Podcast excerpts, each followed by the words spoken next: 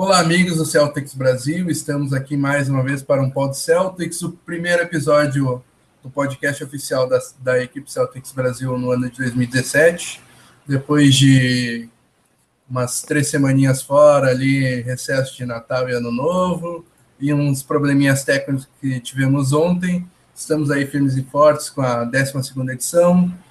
Aqui na Ancoragem você está com o Fábio Malé e Direto do Rio de Janeiro, temos dois participantes, Cariocada é, completando o esquema aqui.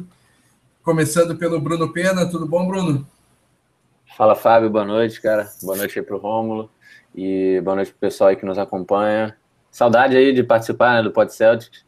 Ficamos um bom tempo aí engordando no Natal, enfim, é, bebendo bastante no ano novo e agora estamos de volta, primeiro Pod Celtics do ano no momento bom do, do Celtics, né? E queria pedir aqui a participação da, do pessoal no. Comentem no, no, no YouTube, no, no, Facebook, que a gente vai, vai responder a pergunta de vocês e vamos tentar interagir bastante ao longo do programa. Pois é, e também do Rio de Janeiro, estamos aqui com a volta do Rômulo Portugal. Tudo bom, Rômulo? Falei, Fábio. Boa noite, Bruno. Boa noite, torcida Celta. É, então, Bofilho a casa torna e hoje, nesse primeiro programa de 2017, é, selecionamos uns bons tópicos, polêmicos também. Então, eu tenho certeza que com a participação de vocês, esse vai ser um daqueles programas para repercutir, se falar muito aí durante a semana. Uhum. E já vamos começar por ti aí, Romulo. O que, que tu tem de destaque inicial aí para nós? É, então, o meu destaque inicial vai para o. Não chega a ser um, um jogador celta, né, mas está diretamente envolvido com a gente nesses últimos tempos, que é o Jimmy Bucket. Jimmy Butler, ala do Chicago Bulls, que recentemente tem sido um, um irmão, camarada do Celtics. Mas por quê? Ele meteu um game winner é, no último segundo para sacramentar a vitória em cima do Brooklyn Nets. Que a gente zica, torce contra, faz mandinga a cada jogo. E também para nos ajudar a conquistar essa segunda colocação de conferência, o Billy Butler também foi crucial sobre a vitória do Bulls em cima do Toronto Raptors. E para fechar, né, conforme a matéria do Daniel lá no site, ele está tendo seu nome ventilado mais uma vez em Boston. Então, só tenho a agradecer ao Jimmy Butler e dizer que as portas do Kid Garden estão abertas a ele. Esse é meu destaque. E aí, Bruno, o que, que tu tem para trazer para nós aqui? Então, meu, meu destaque inicial hoje vai para o desempenho recente nas bolas de três né, do Celtics. Uh, nos últimos quatro jogos, uma estatística insana. É, 51% de aproveitamento no chute da, da longa distância. Em 139 arremessos, nós convertemos 71. Né? E curioso que no último podcast, né, uh, antes do, do, em 2016 ainda, uh, eu e Fábio comentamos algumas das virtudes do, do Celtics na, na temporada até agora, e a gente citou a, o bom posicionamento que o Celtics vinha encontrando nas bolas de três, né, o bom posicionamento, mas não, não conseguimos converter é, isso num bom aproveitamento. E agora parece que as bolas estão caindo, né? Que continue assim. E eu acho que isso tem sido um fator determinante né, nessa sequência de, de vitórias.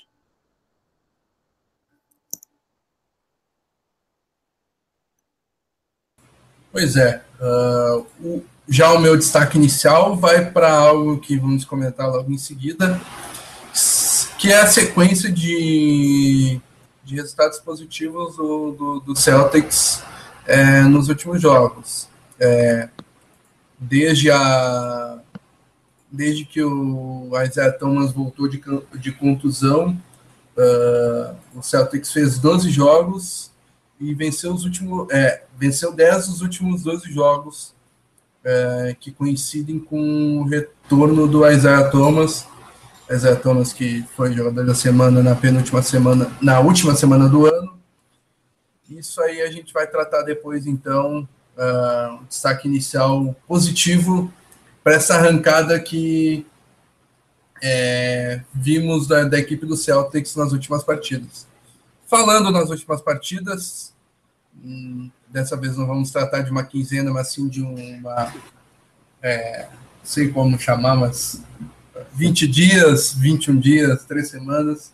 Uhum. Uh, tivemos vitória contra o Miami Heat é, por 105 a 95, vitória contra o Grizzlies é, por 112 a 109 no overtime, com o primeiro career high do, do Isaiah Thomas. Uh, terceiro jogo seguido fora de casa contra o Pacers, também vitória por 109 a 102. Depois recebendo o Oklahoma City Thunder com o Westbrook voando, derrota por 117 a 112. Uhum. Jogo de Natal fora de casa contra o Knicks, vitória por 119 a 114. Uh, vitória novamente contra o Grizzlies, dessa vez dentro de casa por 113 a 103. Derrota fora de casa contra o Cleveland Cavaliers, 124 a 118. Vitórias contra Heat e Jazz dentro de casa. Uh, a primeira contra o Heat por 117 a 114, uma noite histórica para Isaiah Thomas. E contra o Jazz, 115 a 104, numa noite horrenda para Jay Crowder. Uh, dois dos assuntos deste programa. E os últimos dois jogos, um na terça e um na sexta, certo? Sim. Não. O, não, um sexto e um sábado. É, foi back-to-back. -back. Sexta Sim, e sábado. Back -back. Isso. Uh, vitória contra o 76ers apertada e suada por 110 a 106. E vitória contra o New Orleans Pelicans por 117 a 108. Então vamos fazer um apanhadão dessas últimas partidas, uh, falar sobre desempenho nessa que não é quinzena, nessas últimas três semanas. Uh, o que falar dessa sequência de vitórias, né? Foram 3, 5, 8, 9 nos últimos 11 jogos. Uhum, yeah. De e 10 vitórias nos últimos 12 jogos, né? O, o time mais quente da liga. Exatamente. O Celtics uh, alcançando a, a, quinta posição né, no, no Power Ranking. É um ranking que a ESPN atualiza né, todo, a cada semana, se eu não me engano. E o Celtics como o quinto melhor time da liga. Né? Uma, uma sequência muito boa de, de vitórias. Segundo do leste. É. Segundo do leste, é. E agora temos um jogo bastante importante contra o Toronto Raptors, que vale a segunda colocação do, da conferência. Como? É, então, nessa sequência de vitórias, o que me chamou a atenção é que o Celtics confirmou a fama de visitante indigesto, tem quase uhum. o dobro de vitórias fora de casa, comparado com derrotas. E mesmo nessa única derrota fora de casa desse período, que foi para o Cleveland, o Celtics que mostrou um poder de recuperação forte, chegou a cortar a diferença para só um ponto. Uhum. Então, como o Bruno disse, amanhã a gente vai para Toronto, né, enfrentar o Raptors e eu tenho certeza que essa fama de visitante indigesto vai permanecer e a gente vai voltar do Canadá com a segunda colocação no bolso. Uhum. É, tem, tem, teve dois detalhes nessa, nessa sequência de jogos aí, dessa sequência de vitórias, que eu acho que impulsionaram o, o, o Celtics. O primeiro foi o Amir Johnson. Era um cara que a gente não estava vendo não estava não tava conseguindo uh, boas atuações até agora na, na, temporada, né? Bastante criticado até pela torcida e com críticas até certo ponto merecidas. E foi um cara que cresceu nos últimos jogos, né? Obviamente, você não vai esperar do Amir muita pontuação, enfim, bom, bom aproveitamento de, de arremesso de três, nada disso. Mas é um cara que, que começou a defender melhor, trouxe uma consistência melhor ali para o garrafão e e eu acho que, que, que ele só tende a, a, melhorar agora. Né? Eu acho que a, ele está cada vez mais acertado ali na marcação com, com o Hofford. E a outra e outro destaque foi para as bolas de três, né? Como eu falei aqui no como destaque inicial, é, o Celtic chutando muito bem da longa distância. E vamos aproveitar esse bom momento aí para pegar essa, essa segunda colocação. É, desses últimos é, essas últimas é, 12 partidas aí, tem um destaque individual, é óbvio, que é o Isaiah Thomas, que é, se enfiou no meio da, da briga pelo, é, pelo MVP, está em sétimo na corrida do MVP do, do, do site do, do NBA.com. A gente vai falar disso depois, né? Uh, mas também tem é, uh, algo de, de positivo em relação ao elenco. É, desde a volta da Isaiah Thomas, a gente está com o elenco completo em praticamente todos os jogos. Bradley desfalcou é, em um jogo nessa última sequência aí, e vai acabar desfalcando amanhã, algo que vai fazer bastante falta, né? Uh, amanhã no, na luta pela segunda colocação do leste, mas é algo que é, a gente tem de positivo né, nessas, é, nessas últimas 12 partidas. É isso. E, é, eu vi no, no Twitter, assim, não guardei informação precisa, mas é, com o elenco completo, o Celtics teria a segunda melhor uh, campanha do, do leste. Do leste, né? Não, do, da NBA. Teria uma campanha até melhor que a do, do, do, do Cleveland uhum. Cavaliers. Uhum. Só Aí pior que. Surpreendido. É. o... é uma baita estatística aí. É. Com o elenco completo, o Celtics tem um número tal de jogos e tem quatro derrotas, se não me engano. Então, é, é, um, é um dado bastante é, expressivo, assim. É. Só aproveitar aqui para deixar o, o, um abraço para o G. Brunos Boston, que nos acompanha aqui, já comentou no, no YouTube, e o Fester Mariano, que também estava com a gente no Pod Celtics passado, e hoje marca a presença mais uma vez. Um grande abraço aí para os dois, continuem com a gente. Uh, e a evolução defensiva do Boston Celtics nos últimos jogos, o que, que vocês é, têm a pontuar sobre isso? É, então, é, nessa sequência de jogos que nós acabamos de comentar, houve uma evolução sim, mas ainda não está ok, ainda não está ideal. Uhum. E um jogo dessa sequência que até me entristeceu muito foi justamente contra o Cavaliers, que dessa uhum. sequência, uhum. querendo ou não, foi o, o, real teste de força do Celtics, né? E nesse jogo eu lembro bem que cheguei a comentar no nosso grupo de colaboradores que eu não lembrava de um jogo em que o Celtics havia tomado pelo menos 100 pontos em três quartos. Então, uhum.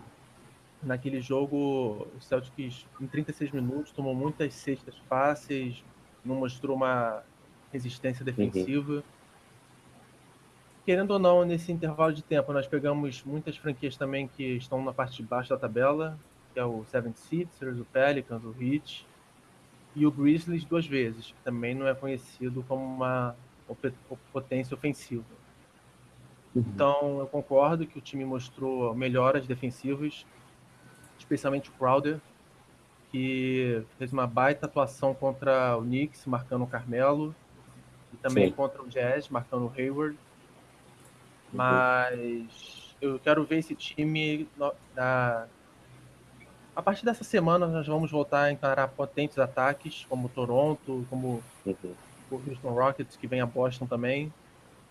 Então aí sim eu acho que a gente vai ter uma visão melhor sobre o nível que está a nossa defesa. Por uhum. hora eu faço esses elogios, mas deixo essa ressalva que nós encaramos ataques não muito potentes então, ainda fico meio com o pé atrás sobre essa evolução. Uhum. É, eu, eu, eu, sigo na mesma opinião do Romulo. Eu acho que a gente, a gente conseguiu ver uma, uma evolução, sim, desde o início da temporada. Aquele início até preocupante, né? O time com dificuldades para defender uh, equipes que, que não, não, não possuem né? um, um ataque muito forte e tomando muitos pontos, enfim, com, com certos apagões. Mas a gente melhorou bastante, né, do, desde o início da temporada. É, ainda não atingimos, né, o, o, o esperado, né, o, o, que se espera da, da, defesa do Celtics, que com certeza tem potencial para ser, para estar tá ali no top 3 de, de melhores defesas da liga. E mais um, um ponto aqui que eu, que eu queria trazer nessa, nessa parte de, de defesa é o, o rebote, né? São os rebotes do, do Boston. Eu acho que a gente está reboteando melhor. E isso tem sido um fator crucial né, na, nessa, nessa, nessa nossa sequência. O, o Amir Johnson né, começou a aparecer para o jogo, como a gente já falou aqui. É, não, só, não só pegando os próprios rebotes, mas fazendo aquele trabalho do box out, né, que a gente é, bate tanto nessa tecla de, de, fazer o box out, né, de proteger o, o garrafão é, para que não, não, não, não se ceda os rebotes ofensivos.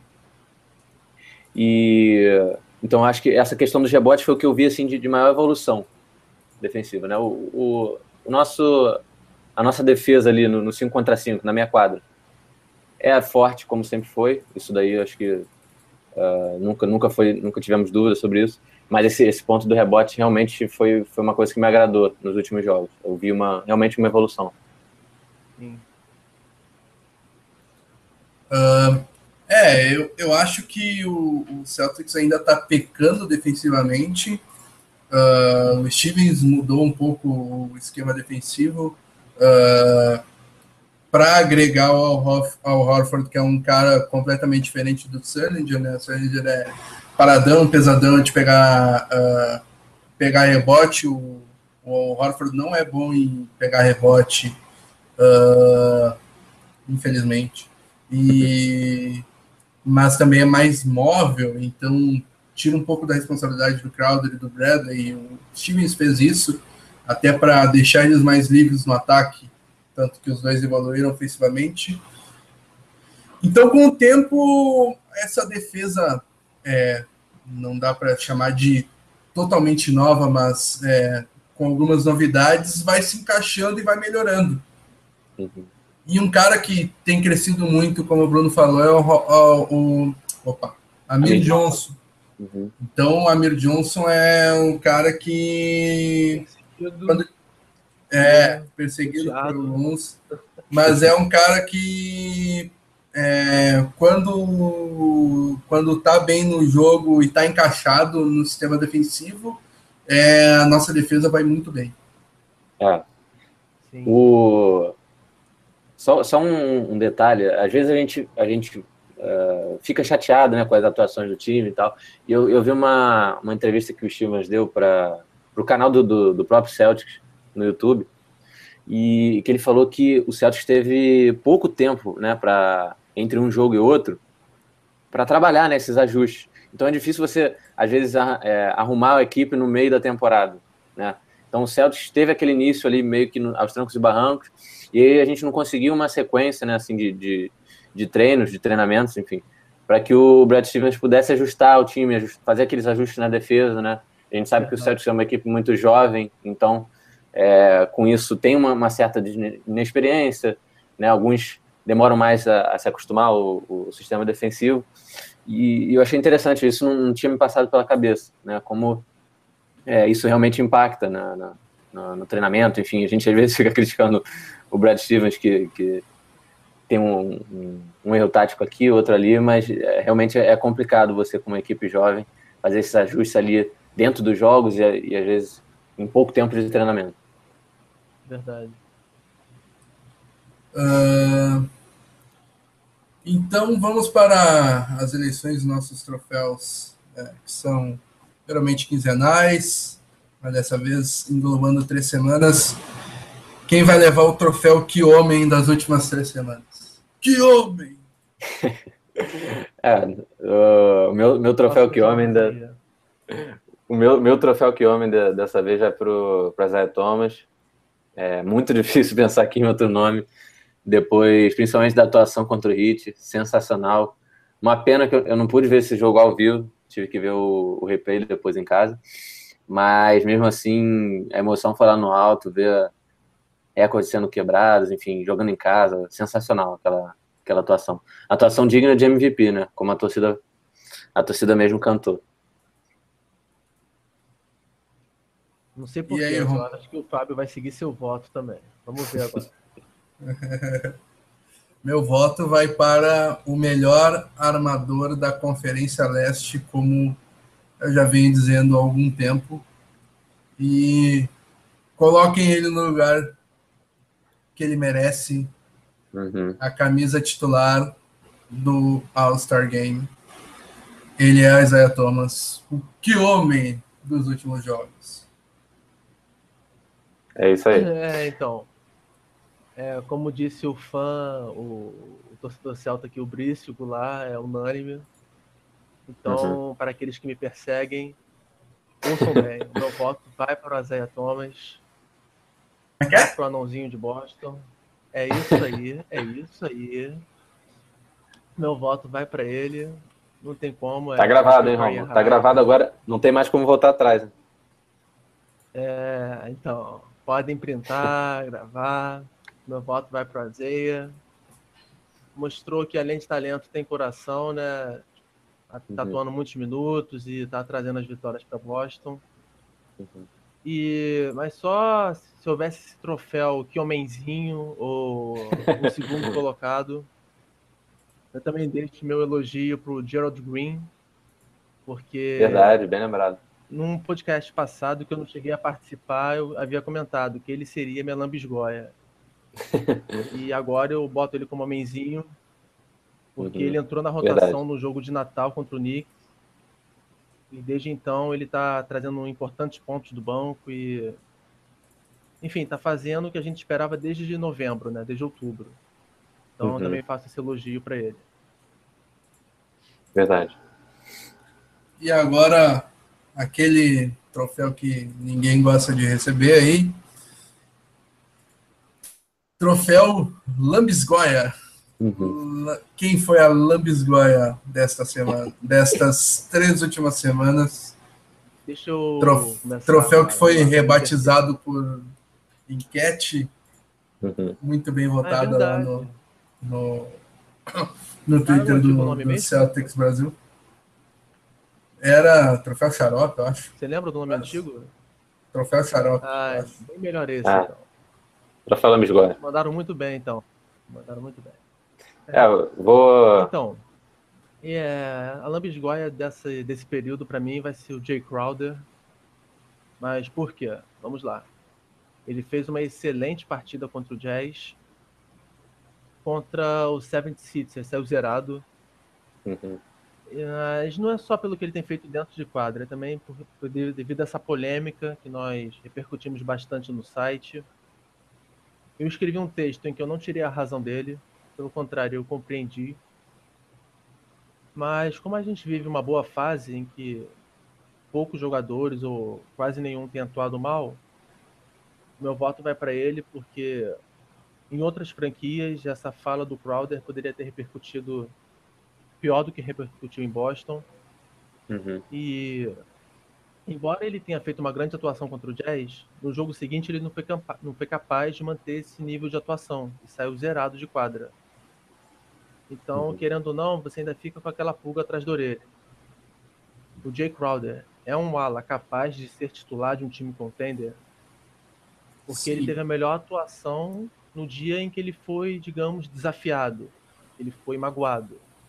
Uhum. Mas ele não está se mostrando regular, porque de uma excelente situação, ele foi para uma zerada na seguinte. É, justo, justo. Então a minha lambisgoia vai para o Jay Crowder. É, eu, eu, eu vou deixar o, o meu voto com, com, com Jerebico essa, dessa vez um cara até que eu, eu gosto dele. Até pedi ele de, de titular no, naquela época que o Sérgio estava bastante inconsistência. Ele era um cara que estava me surpreendendo positivamente. Estava jogando acima do esperado. E caiu muito assim nos últimos jogos. Já que a gente está analisando aí as três últimas semanas, acho que uh, foi, foi o jogador que mais que teve uma maior queda de rendimento, pelo menos aos meus olhos. E mas, mas entendo o seu voto, Romulo. Acho até que, que tem faz bastante sentido, principalmente pelas declarações que ele deu. A gente vai comentar mais isso, na, isso mais na frente. Né? Mas o Jerebico realmente fez, fez bastante, bastantes erros defensivos. Uh, por diversos momentos que ele entrava em quadra, o Celtics perdia aquela, aquela energia defensiva, uh, aquela pegada na defesa, enfim. Então, meu, meu troféu Lambisgoia dessa vez vai pro, pro Jonas Jerebico. Olha, que coincidência. Achei que eu ia ser o. ia votar sozinho e vocês iam eleger o Crowder, mas. Tu, por transmimento de pensação, transmissão de pensamento aí, o, tu pensou no mesmo nome que eu. Uh, eu, eu acho que excetuando o Kelly Olynyk que dá raiva em qualquer jogo, até nos jogos em que ele vai, em que ele faz 20 pontos, dá raiva de ver ele em quadra. Inclusive, uh, o, o Brício até relembrou que ele falou que o último pod que ele viu era, era, do, era o troféu Olynyk ainda. É, é verdade. Era a minha é. sugestão, mas vocês não deixaram. uh, eu, eu não curto. Hã? Eu ia te perguntar, mas você vai votar no Jurebico também, certo? Isso. Mas o que você acha do Crowder? Ele merece também uma repreensão? Ou merece brigar por esse troféu também? Ou não? Eu acho que não, cara. Eu, eu vi. Eu, eu vejo o Crowder fazendo uma boa temporada. Uh, teve teve o, a, a, pontuação zerada nesse jogo que tu falou, mas uh, ele, ele tem grande importância no, nos jogos, uh, não só ofensivamente, né? Defensivamente, ele, ele desempenha bem seu papel. E o Jerebo, que é um cara que eu gosto, é um cara que traz energia do banco, é, foi um, um, um ponto de é, o ponto de inflexão na, na, na última nos últimos playoffs do Celtics, né, ele entrando no lugar do, do, do, do, do Sullinger, mudou totalmente o, a, o, o, panorama do, na, do enfrentamento que a gente teve com, com o Hawks.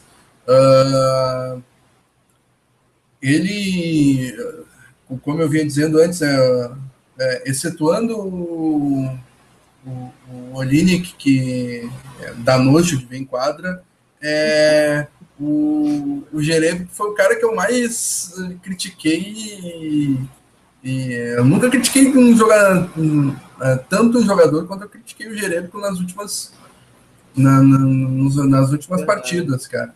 É, toda vez que ele entrava, tudo bem que ele entrava junto com o nojento do Olinik, mas é, o Jereb que entrava em quadro, o Celtics começava a tomar ponto, tomar ponto, tomar ponto, e a mão dele não tá mais calibrada para três, né? É impressionante o que ele errou de, de, de bola de três nesse, nesses últimos jogos. Então, uhum. vou acompanhar o Bruno nessa, é, por tudo que, que eu vivi nesses últimos dias aí. Uh, o Jerebico. Tô olhando aqui os game logs assim, para até não, não ser injusto aqui. Ô, Jerebico. É, vamos ver aqui, cadê minutos? 23 minutos menos 6, 11 minutos menos 9, 15 minutos menos 1, 12 minutos menos 2. Daí contra o Cavaleiros que a gente perde, ele mais 13. Pô, para que serve esse teu mais 13 uma derrota? Contra o Miami, menos 4. Contra o Utah, 13 minutos menos 6. Pô, o cara tá sempre com mais menos negativo. Uhum.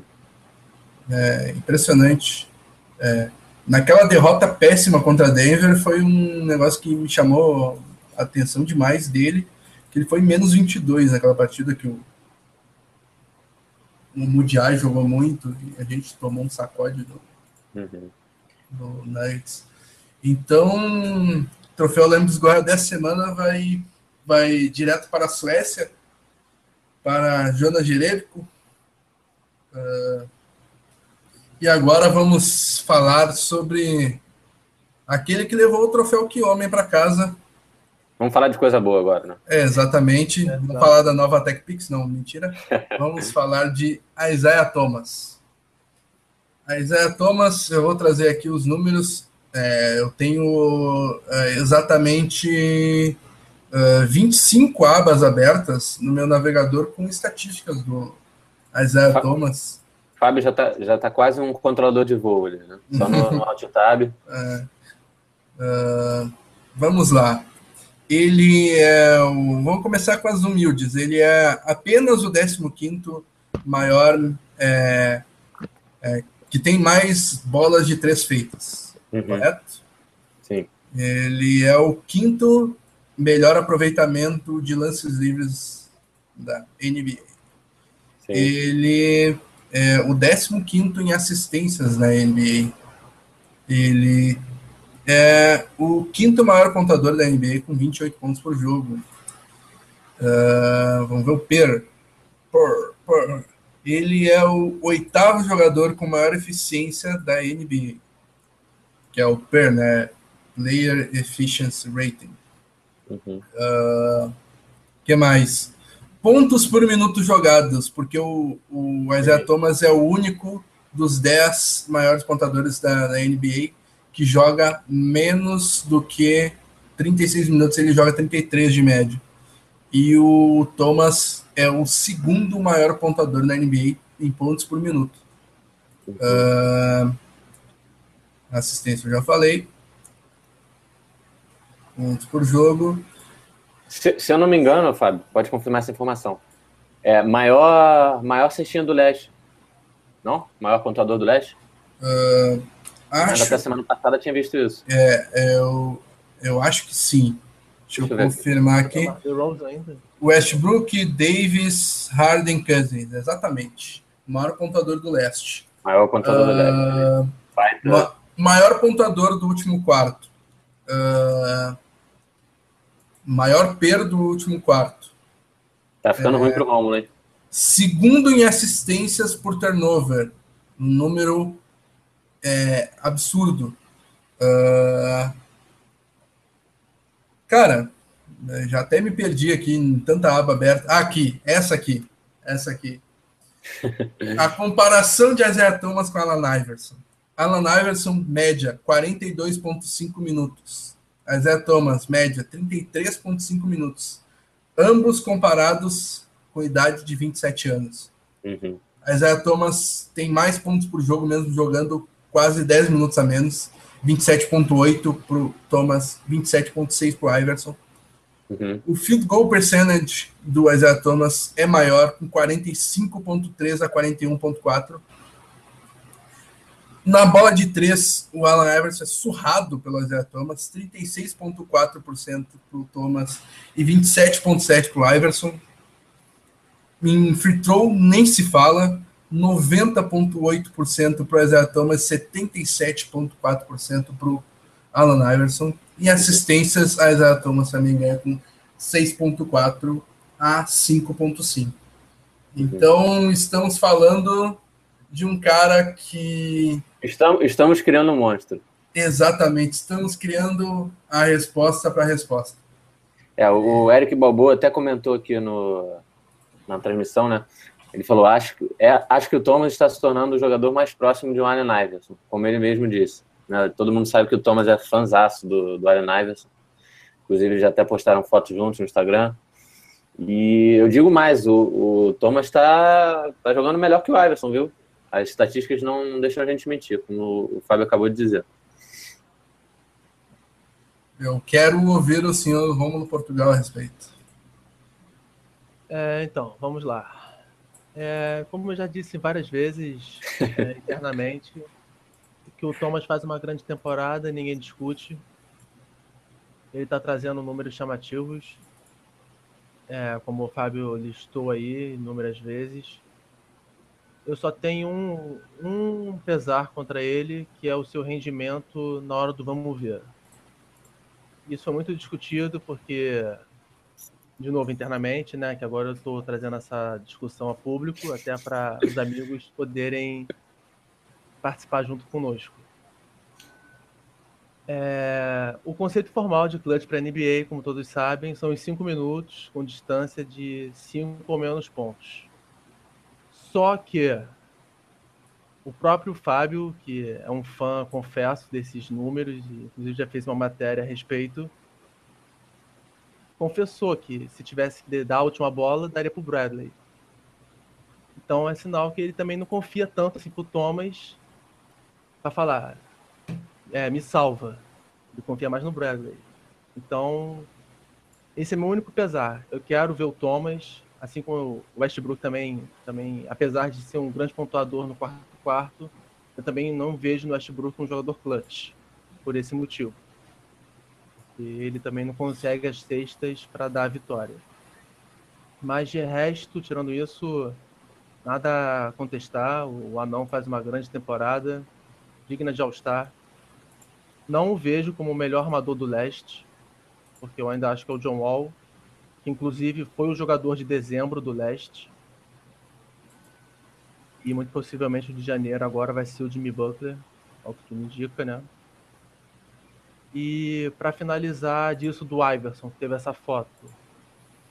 Novamente, é, isso só realça como o Thomas faz uma grande temporada. Mas o Bruno chegou a dizer que acha que ele está jogando melhor que o Iverson. Eu, eu discordo. Até porque na época do Iverson, que ele tinha 27 anos, a NBA tinha um ritmo de jogo muito menos intenso que o atual. Então eram menos posse de bola para cada time. Querendo ou não, também influencia no, nas estatísticas. Mas feitas essas observações, pequenas observações, é, bater palmas para o anão, que ele continue assim alto nível e continue trazendo vitórias para o Celtics. Só, só uma, pegando esse gancho aí da, da comparação né, do, do, Thomas com o Iverson, o, o, William aqui falou que a diferença entre o Isaiah e o, e o Iverson é que o, é o cabelo, né, e que o Iverson consegue enterrar. Mas há controvérsias, hein? Vou, vou até mandar o vídeo aqui para vocês no, nos comentários. Assistam esse vídeo aí. Uh, o Isaiah Thomas também consegue enterrar, né? Porque ele é tão bom de bandeja e, e é tão, faz, tão esforço, faz um esforço tão grande para conseguir enterrado que eu acho que ele, ele prefere, ele opta pela bandeja, né? mas ele também consegue enterrar. E, Romulo, eu respeito seu ponto de vista, acho que é, tem coerência no que você falou, mas em relação ao, ao essa questão do Isaiah ser clutch, né, ou não, a gente até é, já, já debateu internamente. Cara, eu, eu sou um cara que eu sou muito apegado às estatísticas, né? E você pega as estatísticas do Thomas, é, é uma coisa assim, impressionante. Né? Você tem o, o, Ele é o nosso maior pontuador. As, todas as equipes que vêm jogar contra o Celtic sabem a quem marcar, né? Quando o jogo aperta, sabem que a bola vai para ele. E mesmo assim o cara consegue fazer o que ele faz, né? Pontuar muito. É, a, a, facilidade que o, Isaiah Thomas é, tem para pontuar é, é um absurdo. Verdade. São pou, poucos os jogadores que você vê uh, na NBA com, com essa facilidade. Não só uh, indo para a bandeja, é portfólio, né? Exatamente, era, era esse o ponto que eu queria chegar. É, você não, não tem como marcar uma jogada do Isaiah Thomas, né? Ele é um cara que pode sair uh, de um pick and roll três, já, já chutando bola de três, pode criar o próprio arremesso, fazer uma bola de dois, pode chutar, uh, pode cavar falta, uma coisa que ele faz muito bem, que eu, eu, eu valorizo bastante essa, essa característica dos jogadores, principalmente quando o jogo aperta, né? É uma, uma forma de você conseguir cestas fáceis. Então, uh, acho que o, o, Thomas tem sido realmente decisivo para o Celtics e, enfim, melhor temporada da carreira, disparado. E é o sétimo na corrida pelo MVP, né? Vamos ver até onde ele pode chegar.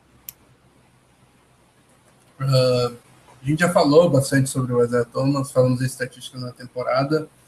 Uh, queria falar agora sobre um apelido que ele ganhou da torcida e que a imprensa de Boston está usando bastante para falar dele, que é, é chamá-lo de Mr. Fourth Quarter, ou seja, Sim. senhor de último quarto. Sim. Porque ele é o maior pontuador, passou o Russell Westbrook nessa estatística, tem o maior PER no último quarto, é o segundo, é, o segundo na, na estatística de clutch time, é o segundo melhor jogador em situações clutch, uhum. uh, atrás apenas do Westbrook, e é uma estatística que nas últimos, nos últimos 10 anos traz o Kobe Bryant em primeiro, em segundo, e o Kevin Durant ali em primeiro e segundo também. Uh, é, ele se revezando ali nos últimos seis anos, sete anos ali. Então, uma estatística que é, é bastante importante, né? Como o Romulo disse, né? A definição de clutch, é, de, de, de clutch moment, clutch time, momento clutch é, durante o último quarto ou no, no, na prorrogação, quando, a, é, quando tem menos de cinco minutos restantes no, no, é, no relógio e algum dos o, o time está liderando ou empate, é, a, a, diferença dos placares é menor que cinco, é, menor ou igual a cinco pontos. Então é uma estatística que traz é, a eficiência desses jogadores em momentos importantes do, do jogo e o Isaiah Thomas tem sido soberbo nesses momentos. Para mim, é um jogador clutch e o como até me citou que para quem você daria a última bola? É, é, eu não, não, disse bem que era pro, pro Bradley, né? É, eu confio no, no Stevens desenhando a última bola. Até o Zeller faz game winner com o Stevens desenhando a jogada. Uh, bola, aquela bola atravessada lá pro do Gerald Green pro Jeff pro, opa, Geraldo Wallace pro Jeff Green naquela bola de três sensacional Miami. contra o Miami Heat do LeBron James. É... Cara sabe desenhar jogada no, no final de jogo, então claro que para um isolation uh, se bem que eu não, não sei se eu chamaria um isolation pro, pro, Avery Bradley, mas numa jogada desenhadinha, uh, como Stevens faz, eu acho que o Bradley está mais é, uh, tá mais em curso, até porque o Thomas vai ser mais bem marcado que o Bradley, também tem isso, né? Uh, mas no isolation, um, é, sem tempo para pedir, eu acho que o jogador certo para esse tipo de bola é o Zé Thomas. Uhum. Perfeito. Uh... É, quanto a essa fama do Bradley de ser um quarto quarto, é especialmente no jogo contra o Grizzlies fora de casa. Eu até fiz análise do primeiro career high dele. O Celtic chegou a perder por 17, está perdendo por 17 pontos e ele recolocou o Celtics no jogo, salvou na prorrogação. É, outro jogo também que ele cresceu muito foi contra o Miami, né? Que eu não pude ver, mas a análise do jogo. Acho que foi sua, né, Fábio? foi. Jogo. Então, detalhou muito precisamente o herói que ele foi naquela noite. E é isso. Às vezes ele não consegue converter essa bola final para coroar uma grande noite, mas isso não apaga que nos minutos anteriores ele é capaz de recolocar o time em situações de brigar pela vitória. Também é muito importante. É, então, foi como os dados que você disse. Ele faz uma grande temporada, merece se All-Star novamente, quiçá titular. Inclusive já ganhou votos meus. Gravem isso. Já votei nele, dando retweet. Mas para mim, ele só falta dar essa curva final, esse sprint no jogo dele, é conseguir converter a bola final. Eu sei que há esse fator da marcação, isso é indiscutível, mas já que ele é um top 5 em muitas estatísticas de pontuação, o Kevin Durant também era extremamente marcado, o Curry é, o Irving é, o Lillard especialmente também. Só que esses jogadores conseguem botar a bola na cesta no, quando tá na hora da onça beber água, tá na hora de trazer a vitória. Então, o Thomas já superou, já melhorou várias características no jogo dele, então já que ele quer figurar entre os primeiros e os melhores, que se espere nos outros também nisso e consiga meter essas bolas salvadoras também. É. Só, só para finalizar o tópico aqui, pessoal, uma, tem uma, um comentário aqui interessante. O Eric falou o seguinte: Comecei a torcer pelo Celtics uma semana antes do Rondo sair e lamentei por ver o único remanescente líder de um time campeão deixar o time, né? Uh, hoje só agradeço por estar vendo o Isaiah Thomas jogar. Sem dúvida, está sendo um prazer enorme para todos nós. Inclusive, é, o pessoal que está ouvindo a gente, eu fiz essa pergunta uma vez lá no grupo interno e agora coloco para Twitter e YouTube também para vocês darem opinião. Qual é o melhor armador que vocês viram no Celtics? O Rondo, que teve a melhor temporada provavelmente em 2012, ou uhum. a Zaya Thomas dessa temporada? Isso eu lembro que gerou uma, um bom debate entre a gente. Ah. e não houve uma, um consenso, né? Uhum. Então vamos ver o que, que vocês acham aí, o Eric, o Matheus, Uhum. e Boa, boa. Fica a pergunta aí. vamos E- ver aí o feedback de vocês. Sim. Ah, o Romulo lembrou bem do jogo contra o, o- o Miami Heat do, do Isaiah Thomas e foi um jogo que ele quebrou vários recordes, né? Ah, ele fez é, 52 pontos, foi o career high dele, e foi a quarta maior pontuação da história do Boston Celtics, atrás de Larry Bird, McHale e Larry Bird de novo. Larry Bird 60, McHale 56, Bird 53. Ah, ele ele tornou-se o maior pontuador do TD Garden, já que o Bird e o McHale pontuaram é, no, no velho Boston Garden. Ah, um, negócio que me chamou muita atenção foi é, que ele fez 29 pontos no último quarto. Foi é, pulverizou o recorde de é, maior pontuação em qualquer quarto de partida da história do, do, do Boston Celtics. Mas o que me chamou a atenção foi que o Thomas ficou a dois pontos do recorde de maior pontuação no último quarto, que é do. é, opa! Caramba! Will Chamberlain, que Uhum. fez 31 pontos simplesmente no jogo que ele fez 100 pontos. Então, para tu ver a magnitude do, do que o, o Thomas fez naquele último quarto, ele ficou só dois pontos atrás dos 31 pontos do Will Chamberlain quando ele fez 100. É, absurdo, absurdo. Ah, ele também empatou o número de bolas de três convertidas com o Antonino Walker, com nove, né, recorde. Então, o, o Isaiah Thomas já está entrando em vários quesitos históricos do Boston Celtics. Esse anão não é para não é para qualquer um, né, cara? Uhum. É um anão gigante, né? É, é gigante esse anão. É. Ah, É Heart Overweight, né? Uhum. É, o, já falamos que ele está na sétima colocação na corrida para o MVP. Foi o último jogador da semana do Leste em 2016. E agora vem uma discussão mais ah, aprofundar, ah, mais superficial assim.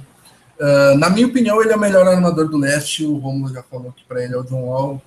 Ah,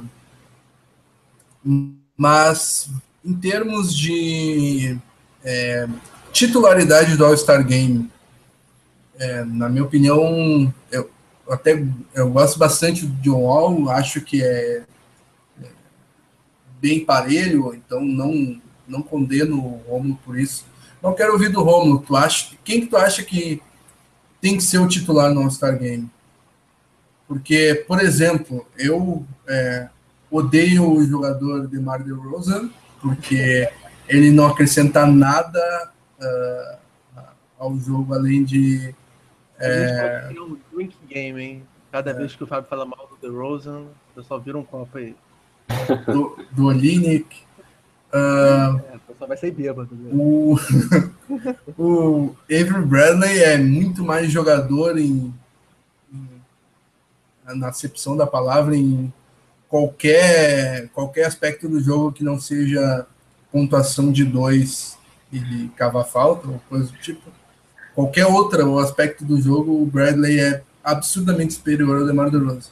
Mas para o All-Star Game, que tem que colocar as estrelas para jogar e tem que ser um jogo mais festivo e coisa do tipo, eu votei no DeMar DeRozan como titular do Leste. Então eu quero ouvir do Romulo que tudo bem, eu, eu consigo admitir que tu ache o Wall mais jogador que o, que o mas a titularidade no- do Leste no All-Star Game É, eu não Exato. consigo ver tu votando esse é o no. ponto.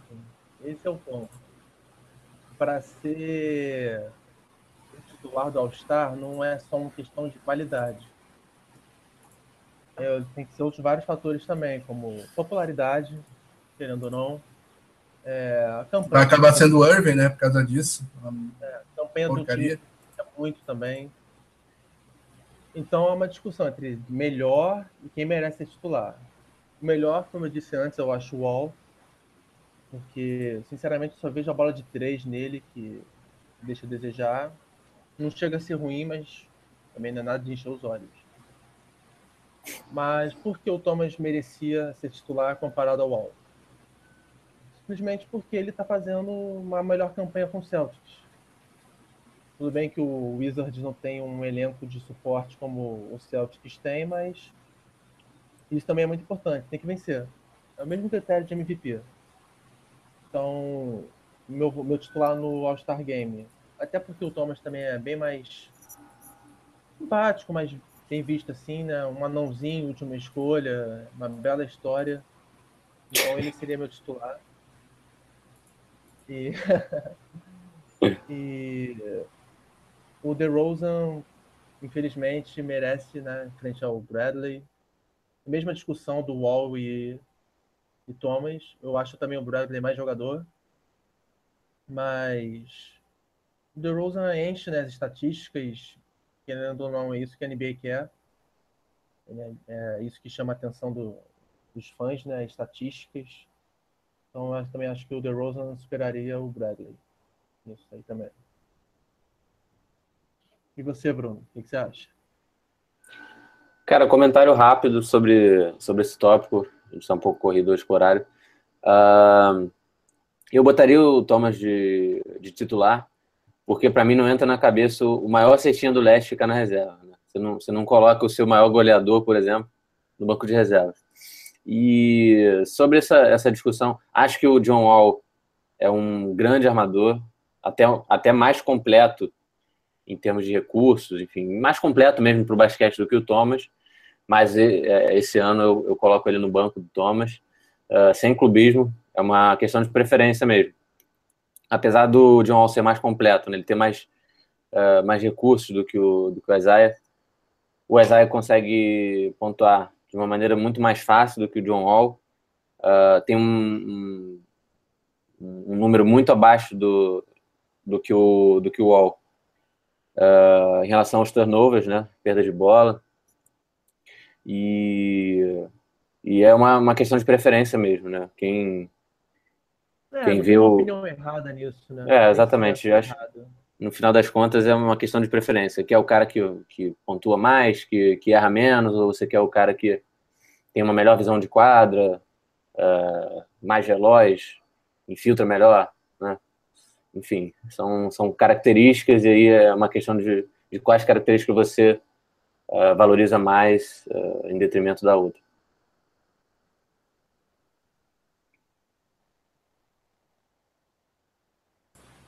Uh, último tópico para acabar esse assunto Zé Thomas, uma declaração é, do, do LeBron James, é, elogiando a Isaiah Thomas e dizendo que o Celtics já tem uma grande estrela. Todo mundo é, se ressente de que o Celtics uh, não tem uma grande estrela, precisa de uma grande estrela para é, levar a franquia para frente. E o LeBron James falou que uh, é, é um engano essa ideia de que o Celtics não tem uma estrela e essa estrela do Celtics é o Isaiah Thomas. O uh, que, que vocês, vocês, acham dessa declaração do, do, LeBron James e vocês concordam com o LeBron? Para mim é claro, uh, isso aí já está mais do que provado. Uh, na verdade, essa, essa era uma ideia que era vendida na temporada passada, né? Que o Celtics era um time coletivo não tinha aqueles talentos individuais como o Cleveland ou o Golden State. Mas esse ano o Thomas chegou e, e para varrer de, de vez essa essa, esse tipo de declaração, porque ele está fazendo uma temporada de All-Star legítimo. Até a gente está cogitando aqui o Thomas como titular, né, amador titular do, do Leste, por exemplo. Isso já é um baita negócio para a carreira dele. E para fins comerciais também do Boston Celtics, né?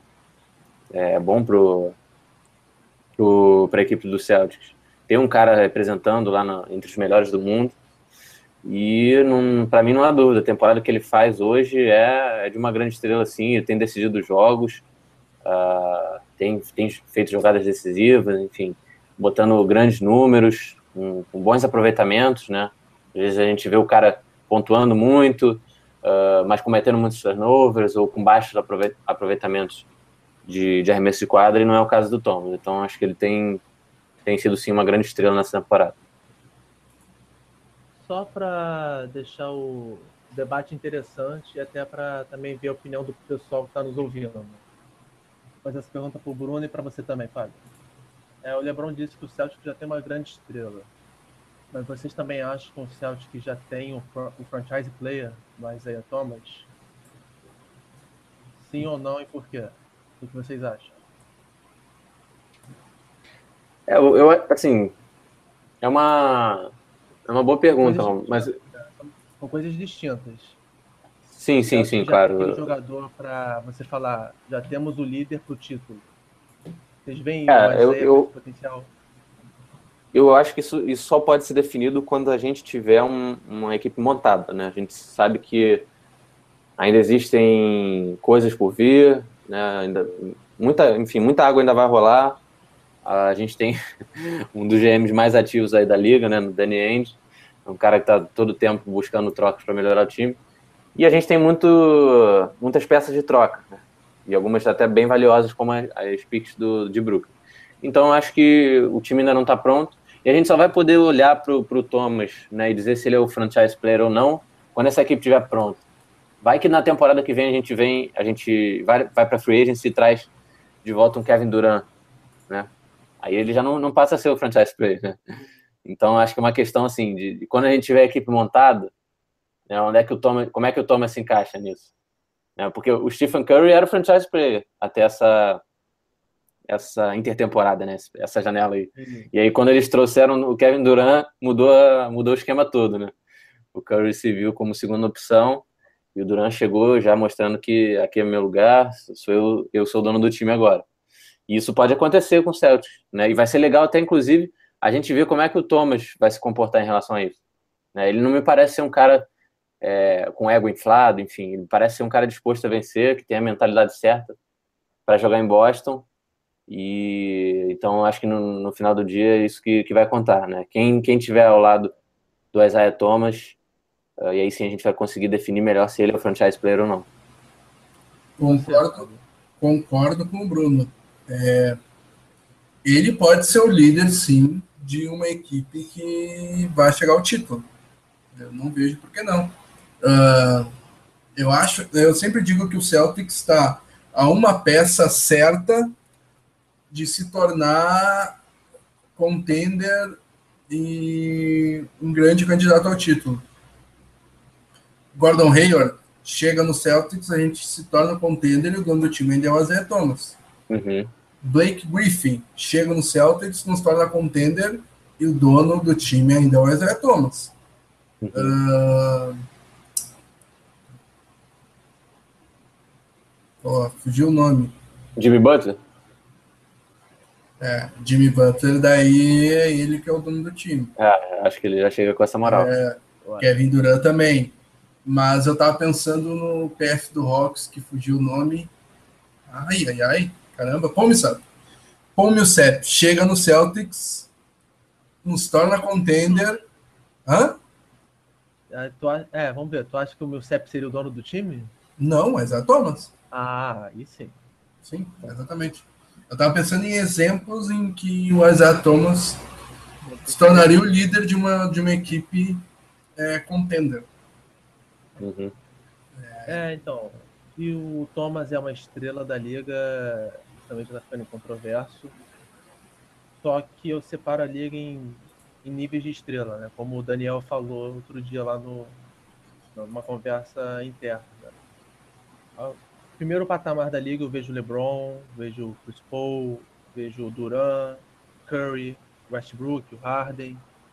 Eu acho que essa é a nata da liga. Uhum. Depois você tem o segundo pelotão. Apesar de que um dos citados ele peida em playoff, né? Mas tudo bem. Segundo pelotão, eu vejo o Irving, Wall, Thomas, Butler. Eu já vejo no nível o Carmelo Anthony mesmo. Uhum. O Age atual também, né? Envelhecido. está no nível mais abaixo. Mas eu acho sim que se o Celtics, mesmo que não consiga uma estrela de primeiro nível, é desses que eu citei, se o Celtics conseguir reunir pelo menos uns três desse segundo, eu acho que já dá para pelo menos sonhar em fazer frente ao Cleveland ou ao Golden State, né, que são as maiores panelas do momento. Mas uhum. sem dúvida nenhuma que o Thomas seria ou líder ou vice-líder, ou co-líder mesmo, quem sabe, de um Celtics forte ao título. Uhum. É, um, um, indicador legal é, para você dizer se uma, se uma equipe está com tá no caminho certo, enfim, para o título, é justamente essa questão, né? Quando você olha para o time, tu pergunta, cara, quem é o franchise player? Né? Quando você, se você pensar, é porque o time está bem, né? Porque tem mais de um cara ali para, uh, enfim, para entrar nessa nessa discussão. Exato. Então, fechando o assunto Isaiah Thomas aí, vamos falar de Jay Crowder. Uh, Jay Crowder que deu o que falar nessas, uh, nessas últimas últimos dias aí, com algumas é, declarações que polemizaram por aí. Uh, vou retratar as declarações aqui. Uh, depois do, do, do, do, jogo contra o Utah Jazz, o Jay Crowder deu entrevista ao Chris For, Forsberg, é, é o é setorista do Boston Celtics para a ESPN, e ele declarou: Eu ouvi aplausos antes do jogo e não gostei nada disso. Acho que foi um sinal de desrespeito comigo por parte da torcida, e isso me deixou um pouco mais motivado. Uh, e logo após ele largou um Twitter é, dizendo, um tweet dizendo, é, torcedores do, do, time da casa é, torcendo pelos é, é, pelos jogadores do, né? do, do, dos rivais agora. Amém. Ah, cara. Ok. É, ok, de qualquer modo, foi uma boa vitória e que venha o próximo jogo.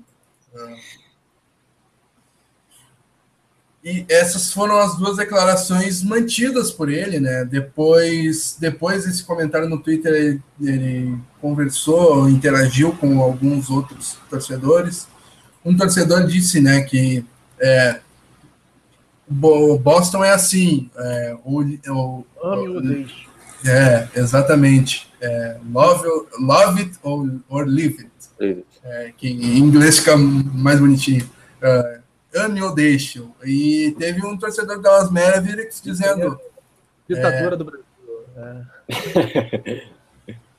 uh, Dallas Mavericks dizendo que é, um torcedor Dallas Mavericks dizendo ah volta para cá, a gente está precisando, blá, blá, blá. Ele disse, ah, não é uma má ideia, blá, blá.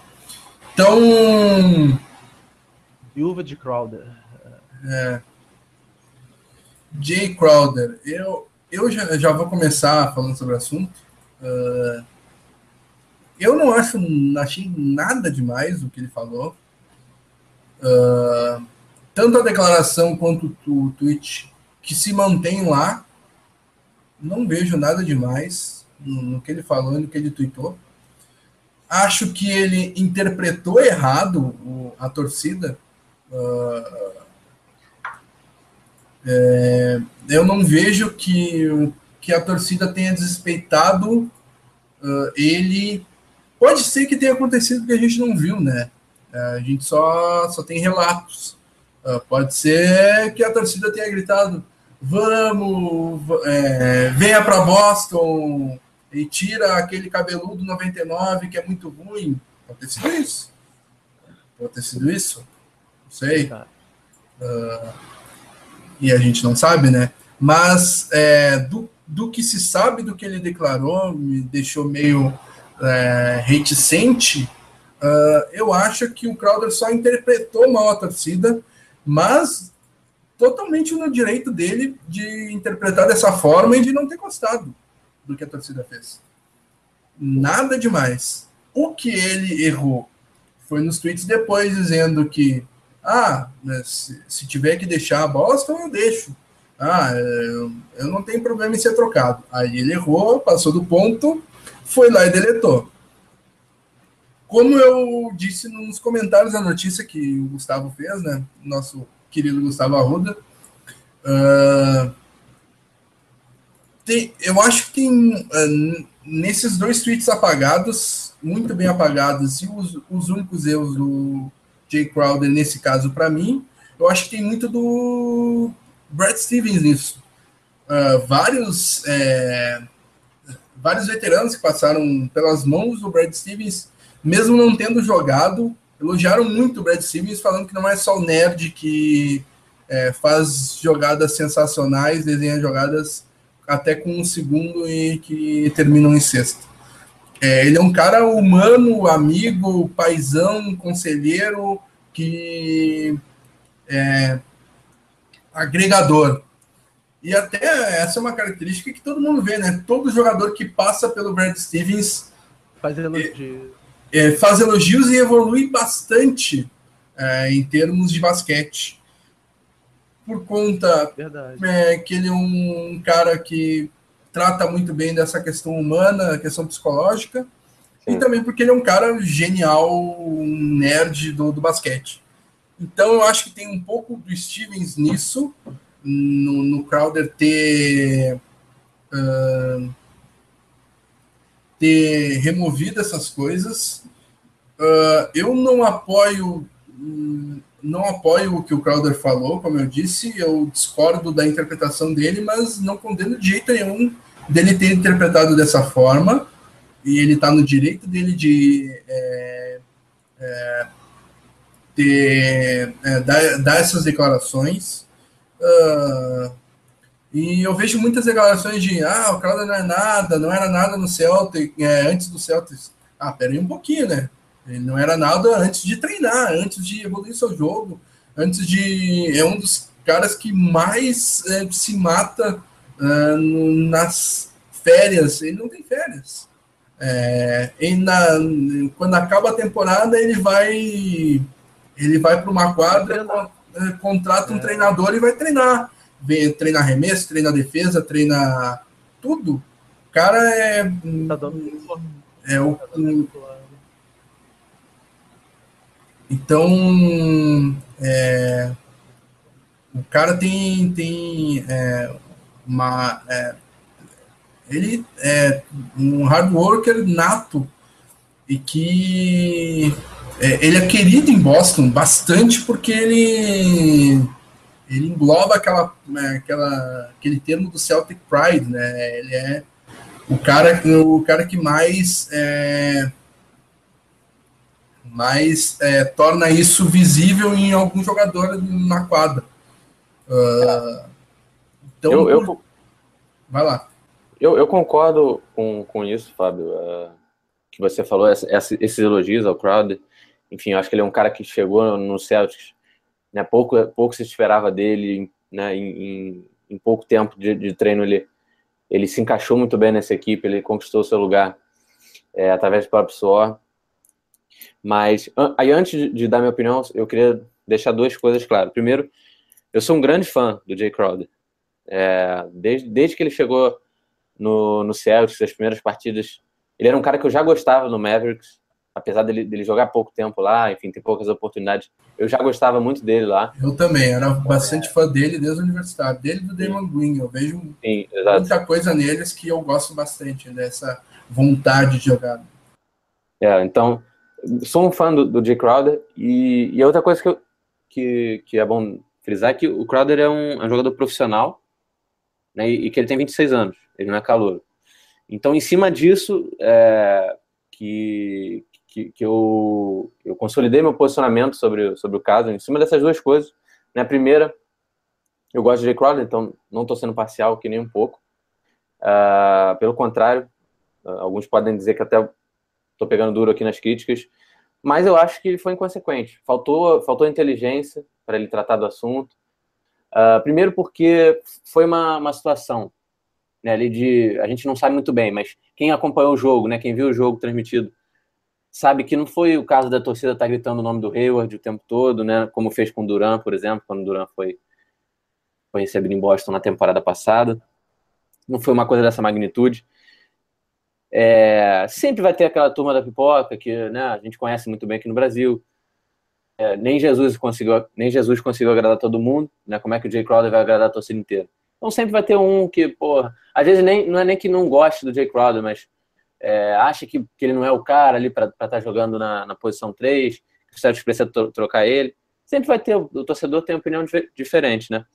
Então, é, só ele, elencando aqui algumas consequências que esse ato que, que parece ser pequeno, pareceu ser pequeno, poderia trazer. Né? O Celtics poderia ter perdido o valor de troca no Jay Crowder, né? A gente não sabe como é que é os bastidores, de repente o Danny Ainge estava negociando alguma troca, é, envolvendo o Crowder, e aí, às vezes, a outra equipe se aproveitou, poderia se aproveitar disso, né? É, a torcida poderia começar a pegar no pé dele, que seria horrível para a carreira dele. A gente sabe como é que é difícil é, um jogador quando tem aquele peso né, da torcida é, nas costas, enfim, o cara jogar com isso, entrar em quadra é, com isso na cabeça é bem complicado. Poderia afetar o rendimento dele em quadra, inclusive. É, ele poderia causar um desentendimento entre ele e os companheiros né, afetando o, o, bom clima do, do vestiário do Celtics, né, a, a, química da equipe. É, a pressão da imprensa aumentar sobre esse time jovem, sobre o Stevens, sobre a, a diretoria né, do Celtics, tirando o foco uh, do que realmente importa, enfim, dos jogos, do, do, dessa corrida pro, pelo título. Né, ele poderia contribuir negativamente na, na, numa negociação da, da Free Agents, nessa essa, essa birra dele com, com o Hayward, né? Vamos dizer que o Hayward seja um cara sentimental tão quanto o Jay Crowder, né? E na hora de negociar ele lembre disso. Pô, será que eu vou, vou querer ser companheiro de um cara assim? Né? Isso poderia também afetar a venda do, de, de, produtos relacionados à, à, marca do Jay Crowder? Afetar a venda de camisas, enfim. Se, se, a, se a, torcida do Celtics é, encara isso, né, como enfim, como um desleixo ali em relação a, ao Celtics ser profissional com, com, com Boston, e, enfim, é, ele tem que entender que ele é uma marca também, né? Ele, ele é uma, um ativo do, do, da, da organização. Então, achei bem inconsequente o que ele fez, apesar de, de, de, de entender esse lado humano, né? Pô, o cara está sendo contestado é, por alguns torcedores, enfim. Uh, é chato realmente ouvir isso, é chato, mas o cara é profissional, tem que saber que coisas como, como essa vão acontecer, enfim ao, ao longo de toda a carreira. Você pode ter certeza que, que tem gente lá em, em Golden State, no, Golden State Warriors, que, que também não, não, é, não acha durante essas coisas, ou enfim, que acha que o Curry é, não, joga, não joga tanto quanto, do, quanto, no, quanto poderia. Enfim, esse tipo de crítica sempre vai, vai existir. E eu acho que, que é uma questão de inteligência. Eu acho que essa é a palavra, porque se ele pensasse é, um pouco sobre o, as atitudes, atitudes que ele, que ele que ele que ele iria tomar, né?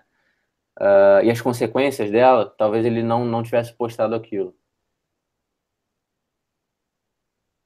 É, então, eu decidi falar por último nesse tópico porque a minha opinião já está pública, né? Já está escrita no site. Eu não acho certo, mas eu compreendo porque ele fez como eu narrei lá na, matéria, ele é um cara que veio do, do, da segunda rodada do draft, teve que se superar desde o primeiro dia. E, enfim, ele já carrega um histórico né, de declarações emotivas. Uhum. Quando a gente fala que o Crowder é um jogador passional, todo mundo gosta. É, ah, pô, é o cara que beija a camisa, que vai sangrar pelo time. Todo mundo gosta, mas também tem outro lado. O cara fala o que pensa, o cara é sincero, enfim, tu não vai esperar do Crowd essas entrevistas de futebol do Brasil, de ah, o time tá focado e vai em busca dos três pontos. Não, pô. Se você espera disso dele, tu vai esperar para sempre. O cara é. O cara fala mesmo e. Deu para ver que o elenco tá com ele, o Thomas o defendeu, o Stevens também aconselhou, então dá um puxão de orelha nele, mas também não, não entrega para Cristo, não entrega para Cruz, é. nada disso. Uh, Roupa suja se lava em casa, né? Tu falou da, da passionalidade do, do, do, do Crowder e tem um tweet bem bom do Gary Ashburn do, do Boston Globe, que tu colocou até na, na, na tua matéria, que é, é, é essa paixão que, é, que faz o, o Crowder ser um, um titular, um ala titular na NBA e um cara é um cara de grupo e que mantém um grupo unido no Celtics. É, é, todos têm respeito e por ele e ele se sente e ele sente que é, não, não, não tem é, não é não é muito considerado por isso não. Por exemplo é, foi que o Crowder participou das reuniões do Horford e do Duran na intertemporada. É, eu fiz uma matéria também que eu coloquei uma foto do Hunter o Hunter estava com a camisa ensopada treinando com alguns jogadores o Crowder também estava nessa foto então, tipo, é o que você espera de um profissional. O cara treina na, nas suas férias, viaja com o time para conseguir jogador, dá o sangue em quadra. Então, se eu te descrevesse um atleta assim, você não ia querer no seu time? Você ia querer no seu time. Pra ontem. Então, pô, é, foi o que eu disse, o cara veio de baixo, tem talvez uma, não tem muita confiança, né? Ou fica magoado fácil, por desvalorizado. Então, eu faço. Eu falei, eu acho que ele, ele, deveria fazer um psicólogo, né? Um tratamento e vida que segue. O cara é fundamental para o time. Dá para fazer um paralelo do, do Jay Crowder com o pessoal do Seahawks, que foi campeão do Super Bowl, né? Tem um, uma entrevista muito boa do, do do Sherman, Richard Sherman, né? ele fala, é, Russell Wilson, third round, é, Bobby Wagner, undrafted, uh, Ken Chancellor, undrafted, uh, mas ele vai falando dos companheiros dele, todo mundo subestimado, é, não draftado e, e, e, o próprio Sherman, o Demo Green, uh, esses caras que são sanguíneos, passionais, eles dão declarações desse tipo e eu acho sensacional. Uh, tem muita gente que não gosta do Draymond Green, eu acho um cara sensacional. Richard Sherman é odiado por muita gente, eu acho um cara sensacional. E assim por diante. Eu gosto desses caras passionais, porque eu sei que se tiver que dar uma cabeçada no aro para ganhar o jogo, o Crowder vai ser o único desse elenco do Celtics que vai se agarrar na tabela, vai dar três cabeçadas, não vai. Precisa de uma para ganhar. Ele vai dar três cabeçadas no ar e vai sair berrando: ganhamos. Esse é o Jay Crowder, então esse tipo de declaração não, não me assusta e acho até não, não, é, não é que não me assusta, não me surpreende. E eu dou toda a razão para ele.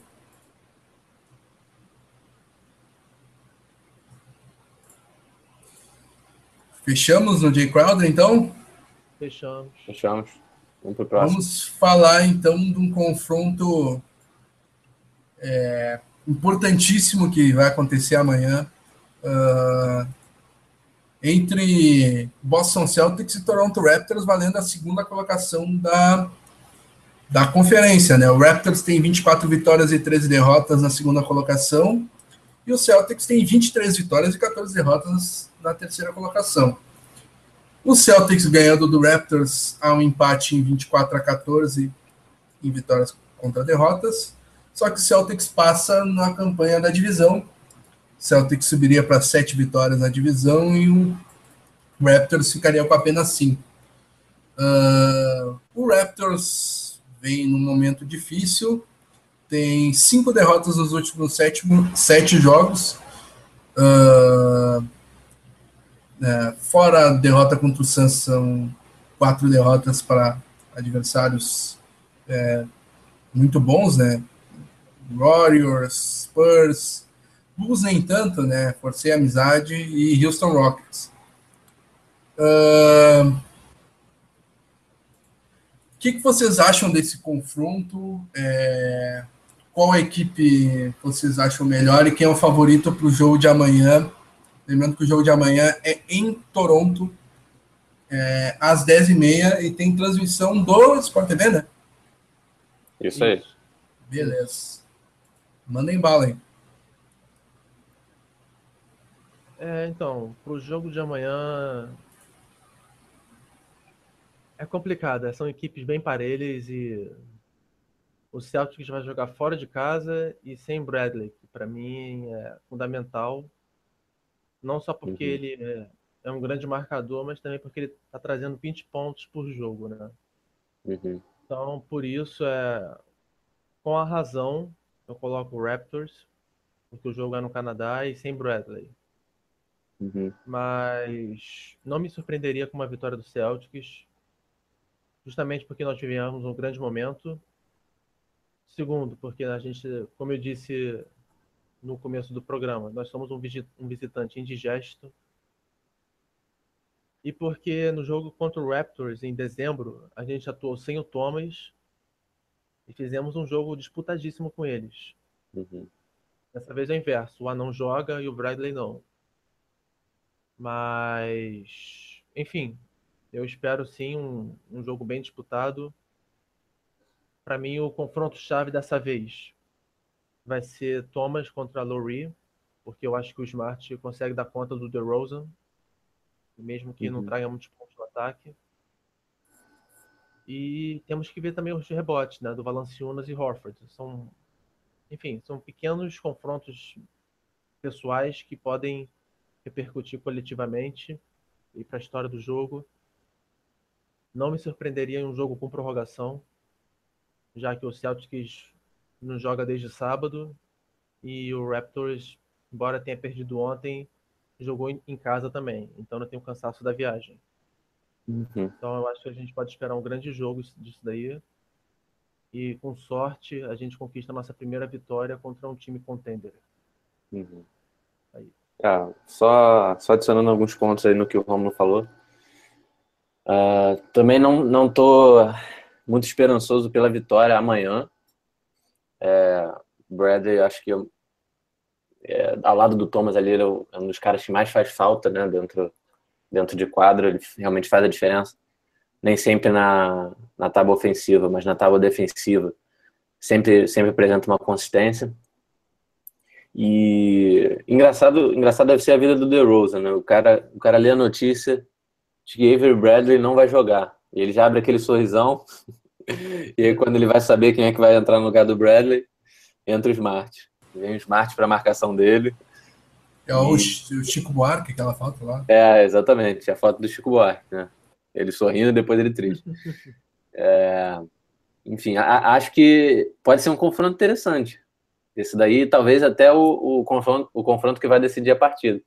Porque o, o Lowry e o, e o Thomas, é, mal ou bem, eles vão jogar, eles vão jogar muito, né? Isso aí a gente sabe. É, vão ter bastante minutos, enfim, vão, vão conseguir pontuar, vão fazer boas jogadas. Isso daí é o que eles têm feito a temporada toda. Agora, DeRozan e Smart não é um, um matchup ali que a gente costuma ver, né? E o Smart entrou muito bem nessa última partida, substituiu muito bem o Bradley, não só na não só na marcação, mas foi melhor, o melhor jogo disparado dele ofensivamente na temporada. Armou muito bem o time, uh, conseguiu bons rebotes também, rebotes decisivos e melhor aproveitamento de, de três na, na temporada para ele. Enfim, fez um jogo completíssimo. E se, se, se o Smart uh, da última noite, né, contra o, o 76ers, ou oh, desculpe, contra o Pelicans, for o mesmo Smart amanhã, eu acho que aí a gente começa a, a ter um desenho favorável para Boston.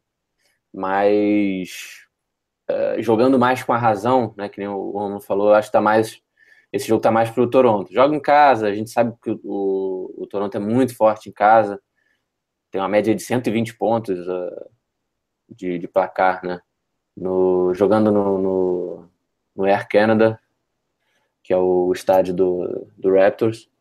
E, e aí, só respondendo essa pergunta de quem é melhor né, entre os dois times, os dois times saudáveis, né? É, eu acho que a gente tem um, um, dos confrontos mais equilibrados aí. Eu coloco o Raptors com uma ligeira vantagem, porque a, a, palavra aqui eu acho que é consistência. O Toronto é um time mais consistente do que o Celtics, né? Vamos dizer que se, se os dois times, né? Vamos dizer se, se um, o Raptors fosse um cozinheiro, né? E o, e o Celtics fosse um cozinheiro. Digamos que o, o Toronto ele consegue servir os pratos é, com a qualidade mais é, num, por maior número de vezes, né? vamos dizer assim. O Celtics ele pode entregar um prato muito bom, mas pode entregar um prato é, que não, não condiz com, com o que você esperava, né? Então, acho que a palavra aqui é consistência, por isso que eu coloco o Toronto um pouco na frente do, do Celtics, os dois times saudáveis. Mas numa série de sete jogos, é o que a gente falou, inclusive, uh, lá no grupo, né, debatendo internamente, é uma série de, que, que qualquer um pode levar. Se o DeRozan fosse um cozinheiro, ele serviria ele seria muito bom servindo sopa, mas só sabe fazer sopa.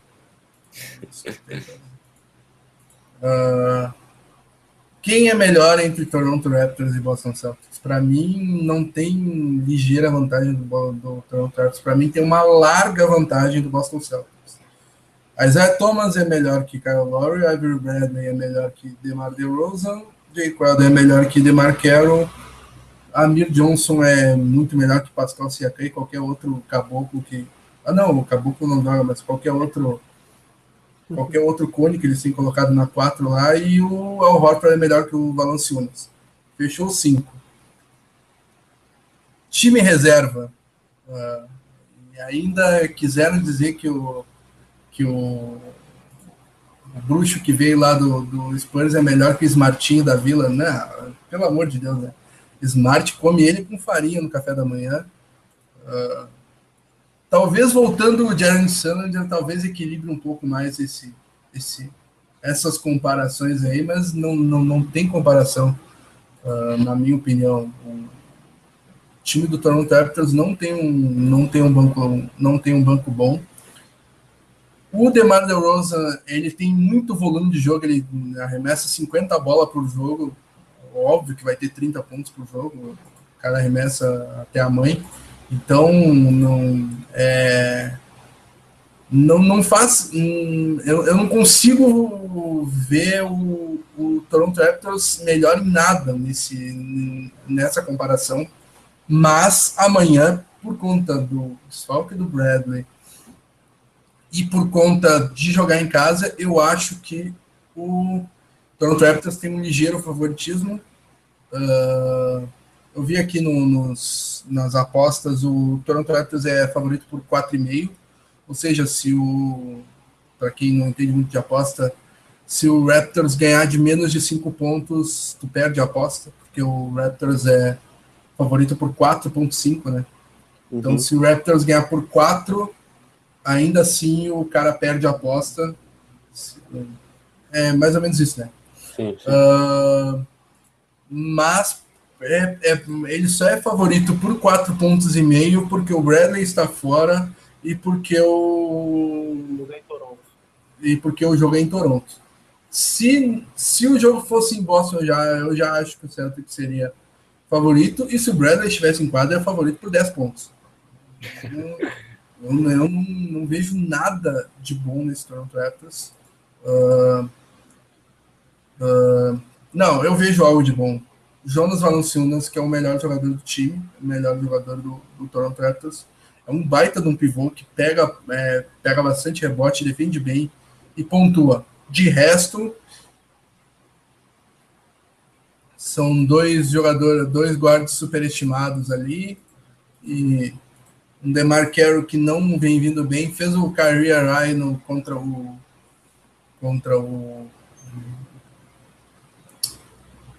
contra o Rockets, mas não vinha bem na temporada e na posição 4 jogou até o bebê esses, esses tempos. Não, é o bebê, né? Bebê, sim. É, jogou o bebê na 4 contra o Bulls. É, jogava o Pascal Siakam até então. No último jogo jogou. É, jogou. Patrick Peterson. É, como? Patrick Peterson. Não, não, não. Jogou, jogou o alarmador deles, reserva. Ah, sim. O Powell. Isso, Nick Powell. Jogou o Nick Powell na 13 e o DeMar Carroll na 4, no, no último jogo. Uh, é, é, um time sem. É, falta esse cara. Se o Millsap, é, por acaso, for para o Toronto Raptors, como foi ventilado, daí o Toronto Raptors torna melhor que o Boston Celtics. Isso aí é, é, eu falo aqui do Thomas ser melhor que o Lauren, mas é, a diferença é pouca. Do Bradley ser melhor que o DeRozan, a diferença é, é, é, maior do que muita gente pensa.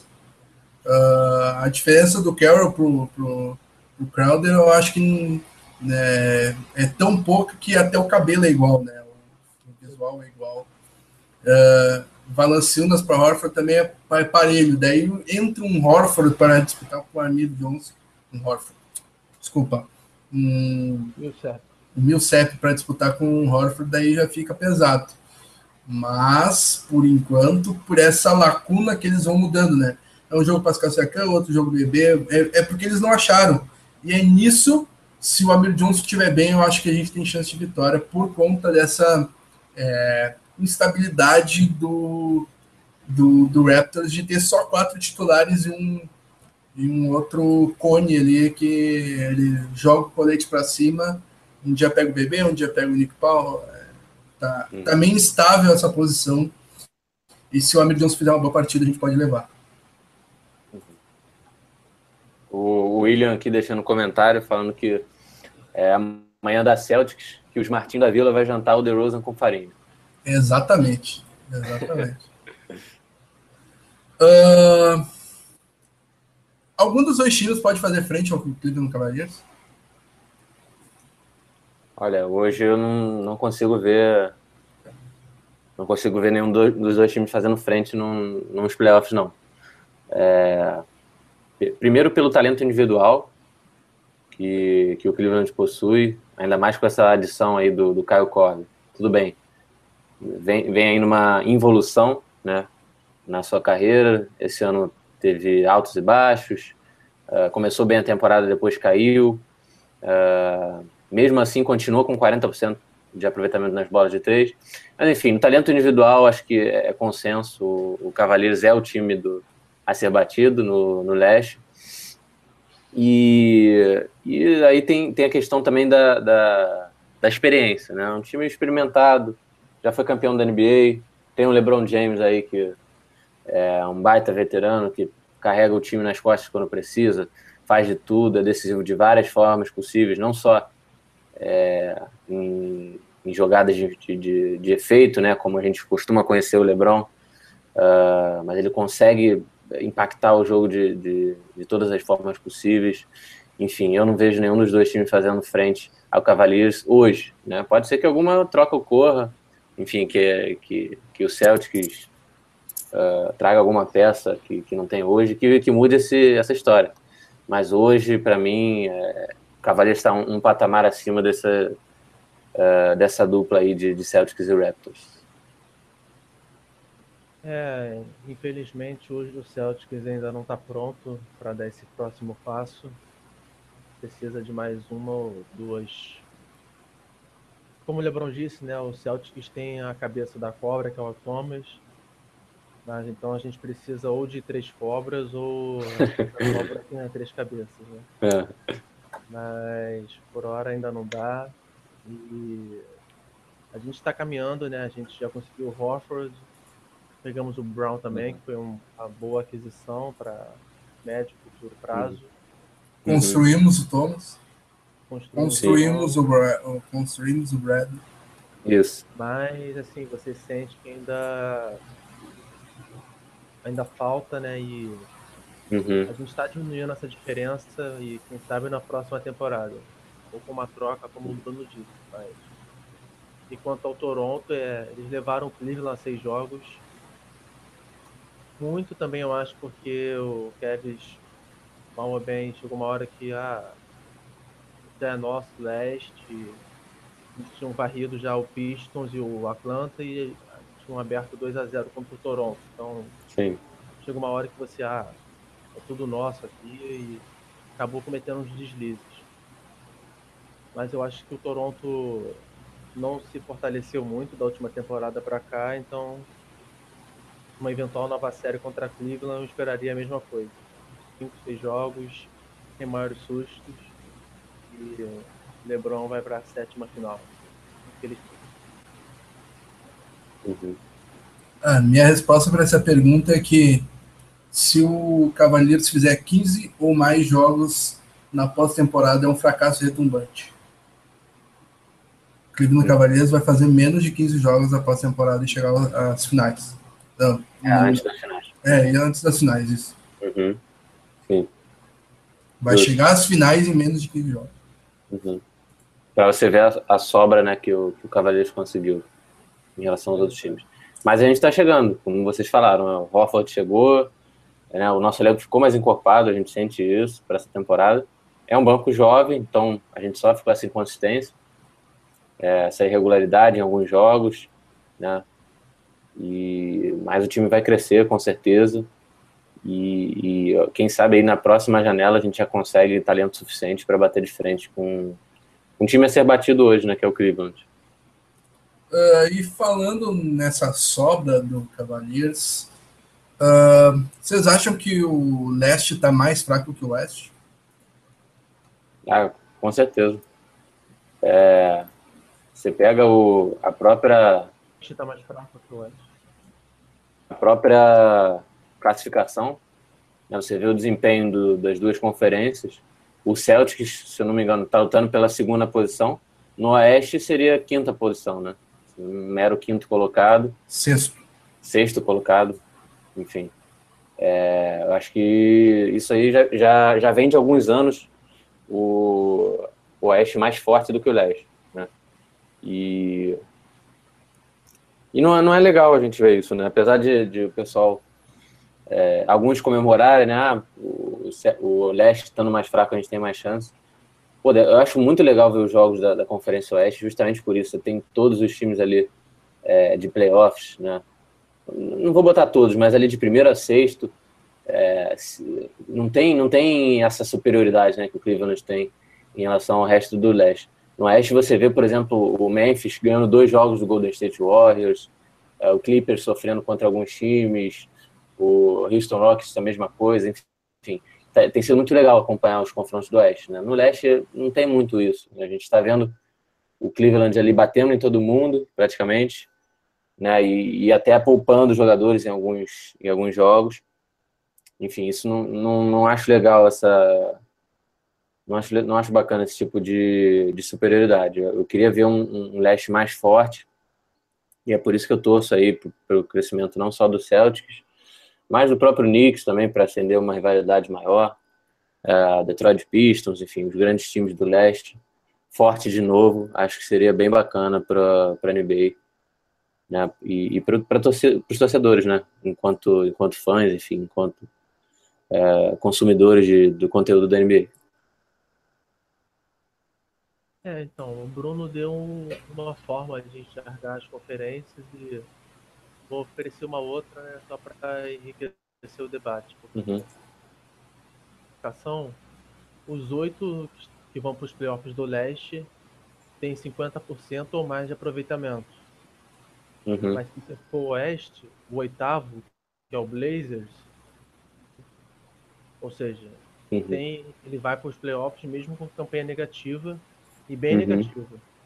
No leste, não. Você, os oito que vão para os playoffs estão com campanha ou 50% ou superior. Uhum. Então, tem esse lado, sim, que no leste nós temos o Cleveland sobrando, mas o oeste enfraqueceu muito de uns anos para cá, se você parar para ver. E hoje, tudo bem, você pode falar, ah, tem o Rockets e tem o Spurs. Mas eu acho muito difícil que alguém fale ou aposte em algum desses times tirando o Golden State.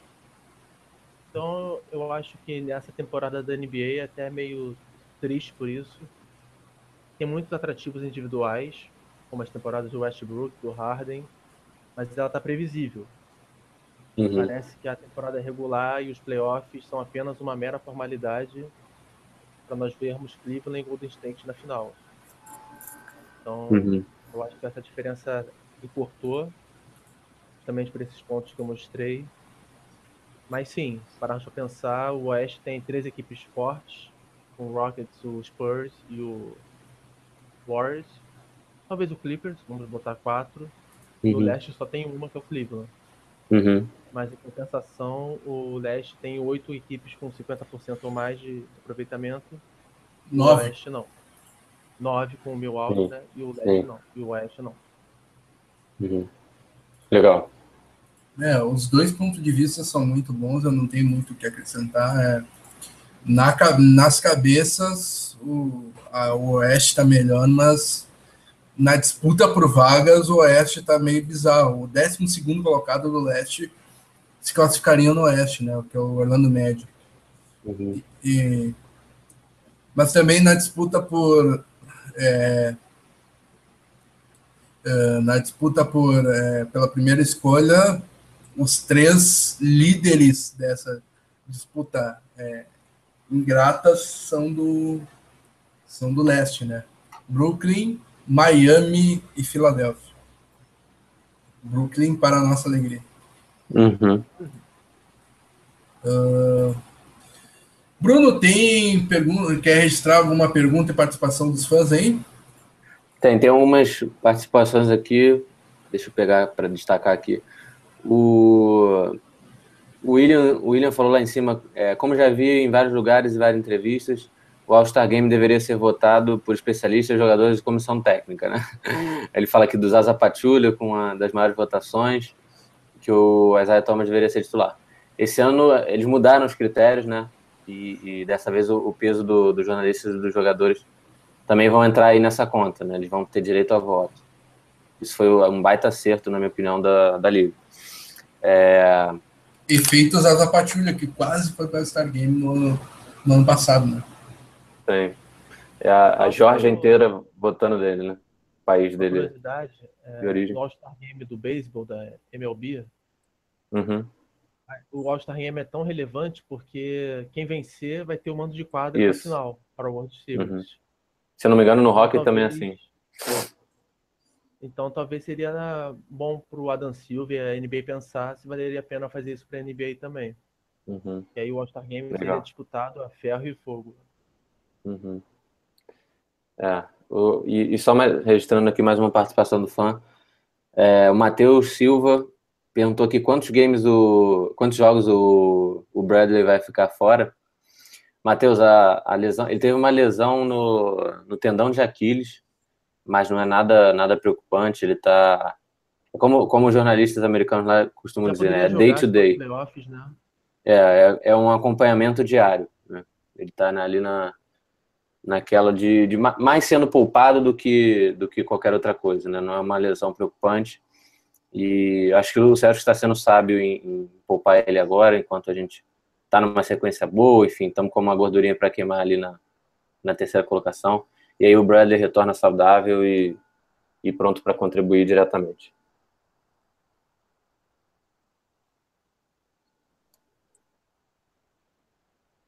Feito então, saques finais, gurizada. Pode começar, Romulo, pode começar. Vou, de- vou querer deixar o meu por último aqui, que o meu é, é especial. Ih, rapaz, vai dar um abraço, né? É, mandar um abraço, aproveitar o Pode Celtics aqui, mandar um abraço. não é, também tô ansioso. É, o meu destaque final vai para para esse crescimento do Celtics né, nos últimos jogos. Conseguiu fazer o dever de casa, vencendo as quatro partidas. E amanhã vai ter novamente um- uma oportunidade de vencer uma equipe com 60 ou mais por cento de aproveitamento. Então, mesmo desfalcado do Bradley, vamos ver esse jogo com muita atenção, porque ele pode desmascarar defeitos que essas vitórias camuflaram, né? Contra equipes inferiores, algumas delas, né? E pode também mostrar virtudes, podemos confirmar virtudes que essas vitórias mostraram. Então vai Uhum. ser um bom teste, com sorte a gente vai sair vitorioso. Boa. Meu destaque final, espero não estar roubando do Bruno, talvez sim. Ah, vai para o Encontro Celtics Brasil, que foi anunciado. Fábio roubou. Fábio roubou minha cena agora. vamos, vamos dar o destaque final junto, então, Fábio. Continua Tá, aí. beleza, eu falo de São Paulo. Beleza. Ah, vai acontecer o terceiro encontro Celtics Brasil no dia 3 de fevereiro, Uh, a gente. Uh, tudo começou lá no, no grupo do, do, WhatsApp, lá, até que fui eu que, que larguei a ideia lá, todo mundo é, achou legal, então a gente resolveu tentar fazer um encontro nacional do, do, dos torcedores do Celtics no Brasil. A data, um jogo contra o Los Angeles Lakers, que vai ser transmitido pela ESPN, né? Uh, então, esse encontro se dará em, duas, em dois locais. Eu vou falar de São Paulo, Bruno fala do Rio. Uh, São Paulo será no titular bar, na, no bairro da Moca, em São Paulo. Eu, por acaso, não sou de São Paulo, sou do, de Porto Alegre, no Rio Grande do Sul. Nota-se pelo meu sotaque. Mas uh, estarei presente no, no, nesse evento de São Paulo. Já fiz a, já fiz minha já fiz meu planejamento, comprei passagem aérea e estarei acompanhando os vários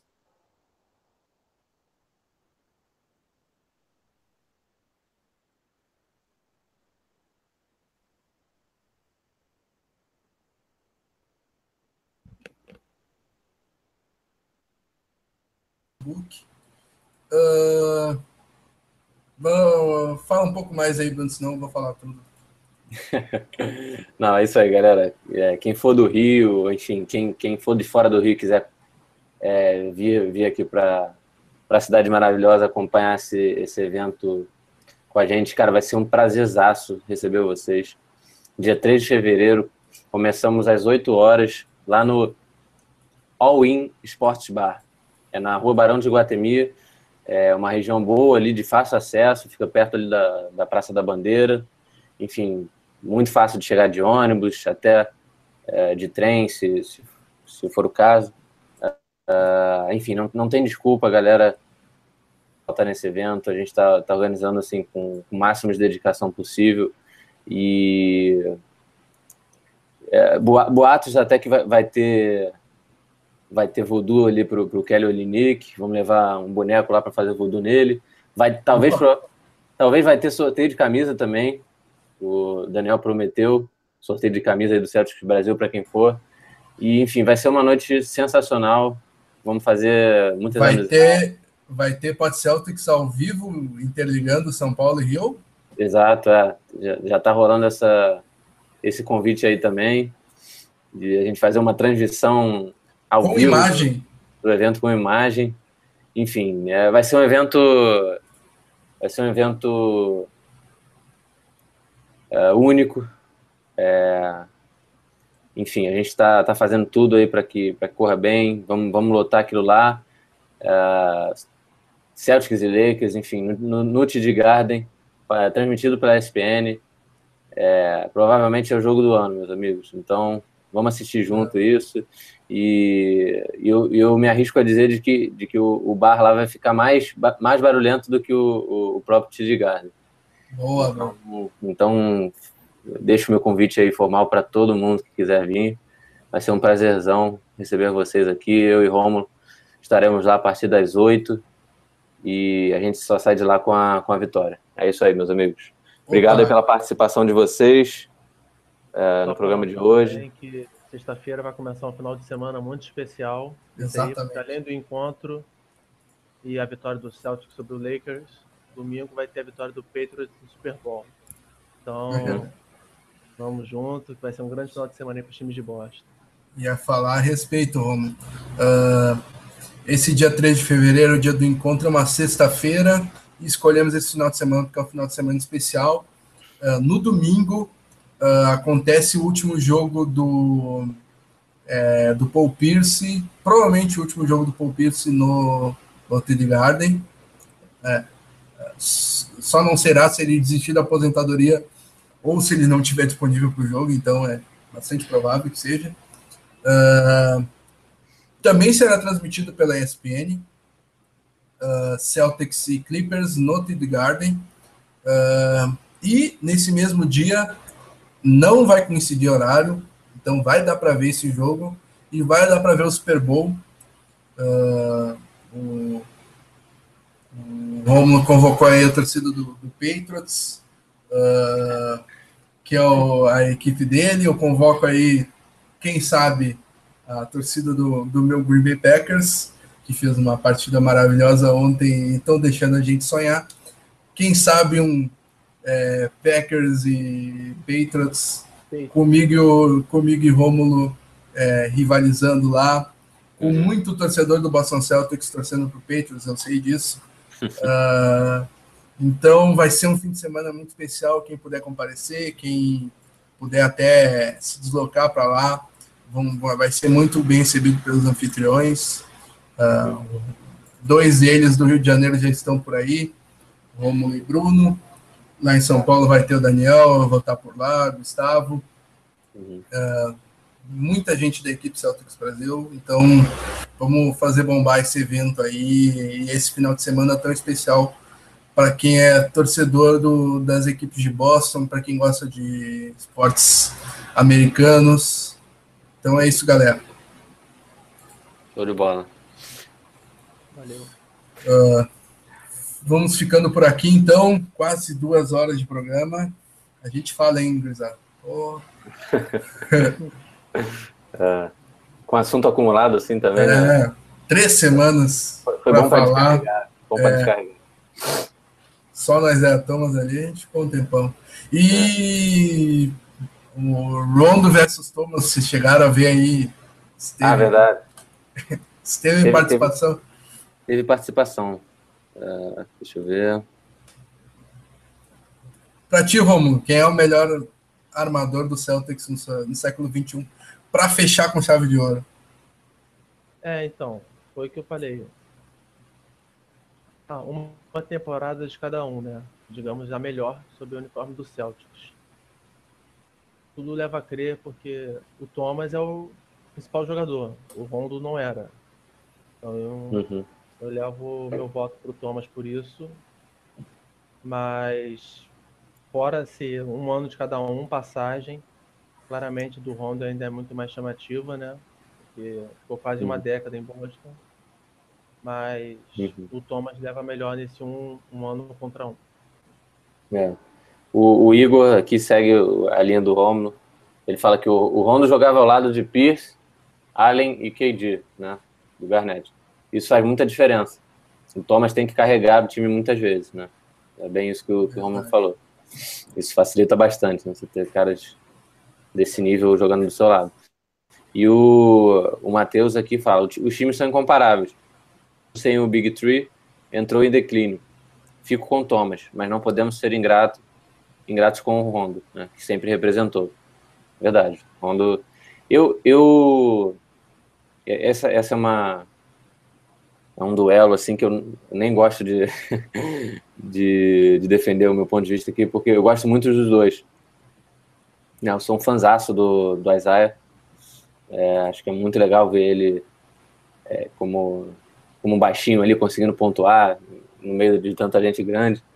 E lembra um pouco até o Allen Iverson por vezes. Mas o, o Rondo foi o cara que eu mais aproveitei, assim, ver, ver, jogar, né? Gostava muito de ver o Rondo jogar. O estilo do jogo dele me agradava muito. É, eu, eu sempre fui um fã do, do Jason Williams, né? Comecei, quando eu comecei a assistir na, na NBA, o Jason Williams estava no auge, uh, ou perto do auge. E, enfim, o, Rondo era um cara que me lembrava muito Jason Williams. Né? E quando ele começou a, crescer no Celtics, é, pô, foi sensacional, porque era a equipe que eu estava torcendo, né? Então eu via o Rondo fazendo aquelas assistências, enfim, deixando o LeBron James falando sozinho em playoffs. É, realmente foi, foi, acho que foi o jogador que eu mais é, curti vendo, vendo jogar pelo Celtics. Pois é, tem esse lado sentimentalista mesmo de Rondo. É, quem me tornou um Celta é bizarro falar isso, mas foi o Dwayne Davis. Uh, por um motivo que em outro podcast a gente fala. Uh, mas é que ele tem um tipo físico parecido com o meu, estilo de jogo na quadra parecido com o meu. Então, já explicaram. Uh, mas quem é, me fez, é, me cativou, me fez continuar sendo Celta, e ter esse, uh, essa paixão. Um deles foi Kevin Garnett, mas é, também por, porque eu gosto dessa coisa da raça, da paixão, como eu falei ali antes no, no assunto do Jay Crowder, mas também pelos lances plásticos, o Rajon Rondo me, me cativou bastante. O Jason Williams é, do, dos anos 2010 ali, White Chocolate, mas e também atuações, era impressionante o que o Rajon Rondo crescia em playoffs. Quero ver o Isaiah Thomas crescer o que o Rondo crescia em playoffs, mas é inegável que o, o, que o Thomas vem fazendo com o time atual, então é, eu acho que a resposta não, não tem como ser outra. Assim. Mas é uma boa discussão. Já entramos em mais uma discussão. Vamos terminar isso aqui. 11 horas em ponto. Uhum. Muito obrigado, gurizada. Um abraço aí a todos. Obrigado pela participação. Obrigado a quem esteve com a gente aí durante todo esse tempo. Uh. Idas e vindas, tivemos é, é, um bom número de espectadores aí. Agradecemos a, a, participação de todos aí que o Bruno registrou. Uh, e até a próxima. Tchau, tchau. lembrando, só lembrando que o, o, o, ar, o, arquivo do, do Pod Celtic na transmissão vai para uh, a nossa conta no YouTube, então quem quiser ouvir de novo, assistir de novo o debate ou perder uma, um, uma parte né, do programa, Exatamente. pode começar a assistir o, o programa inteiro. É só acessar o nosso canal aí no YouTube, galera. E mais uma vez, obrigado pela, pela presença e voltem sempre. É isso aí. Aproveita também para se inscrever, dar aquela curtida. E voltamos daqui a daqui uma semana, daqui duas, a gente vai decidir, mas a gente avisa com antecedência sempre. Uhum. O próximo pode Celtics. Tchau, tchau. Um abraço, tchau, tchau. Valeu, galera.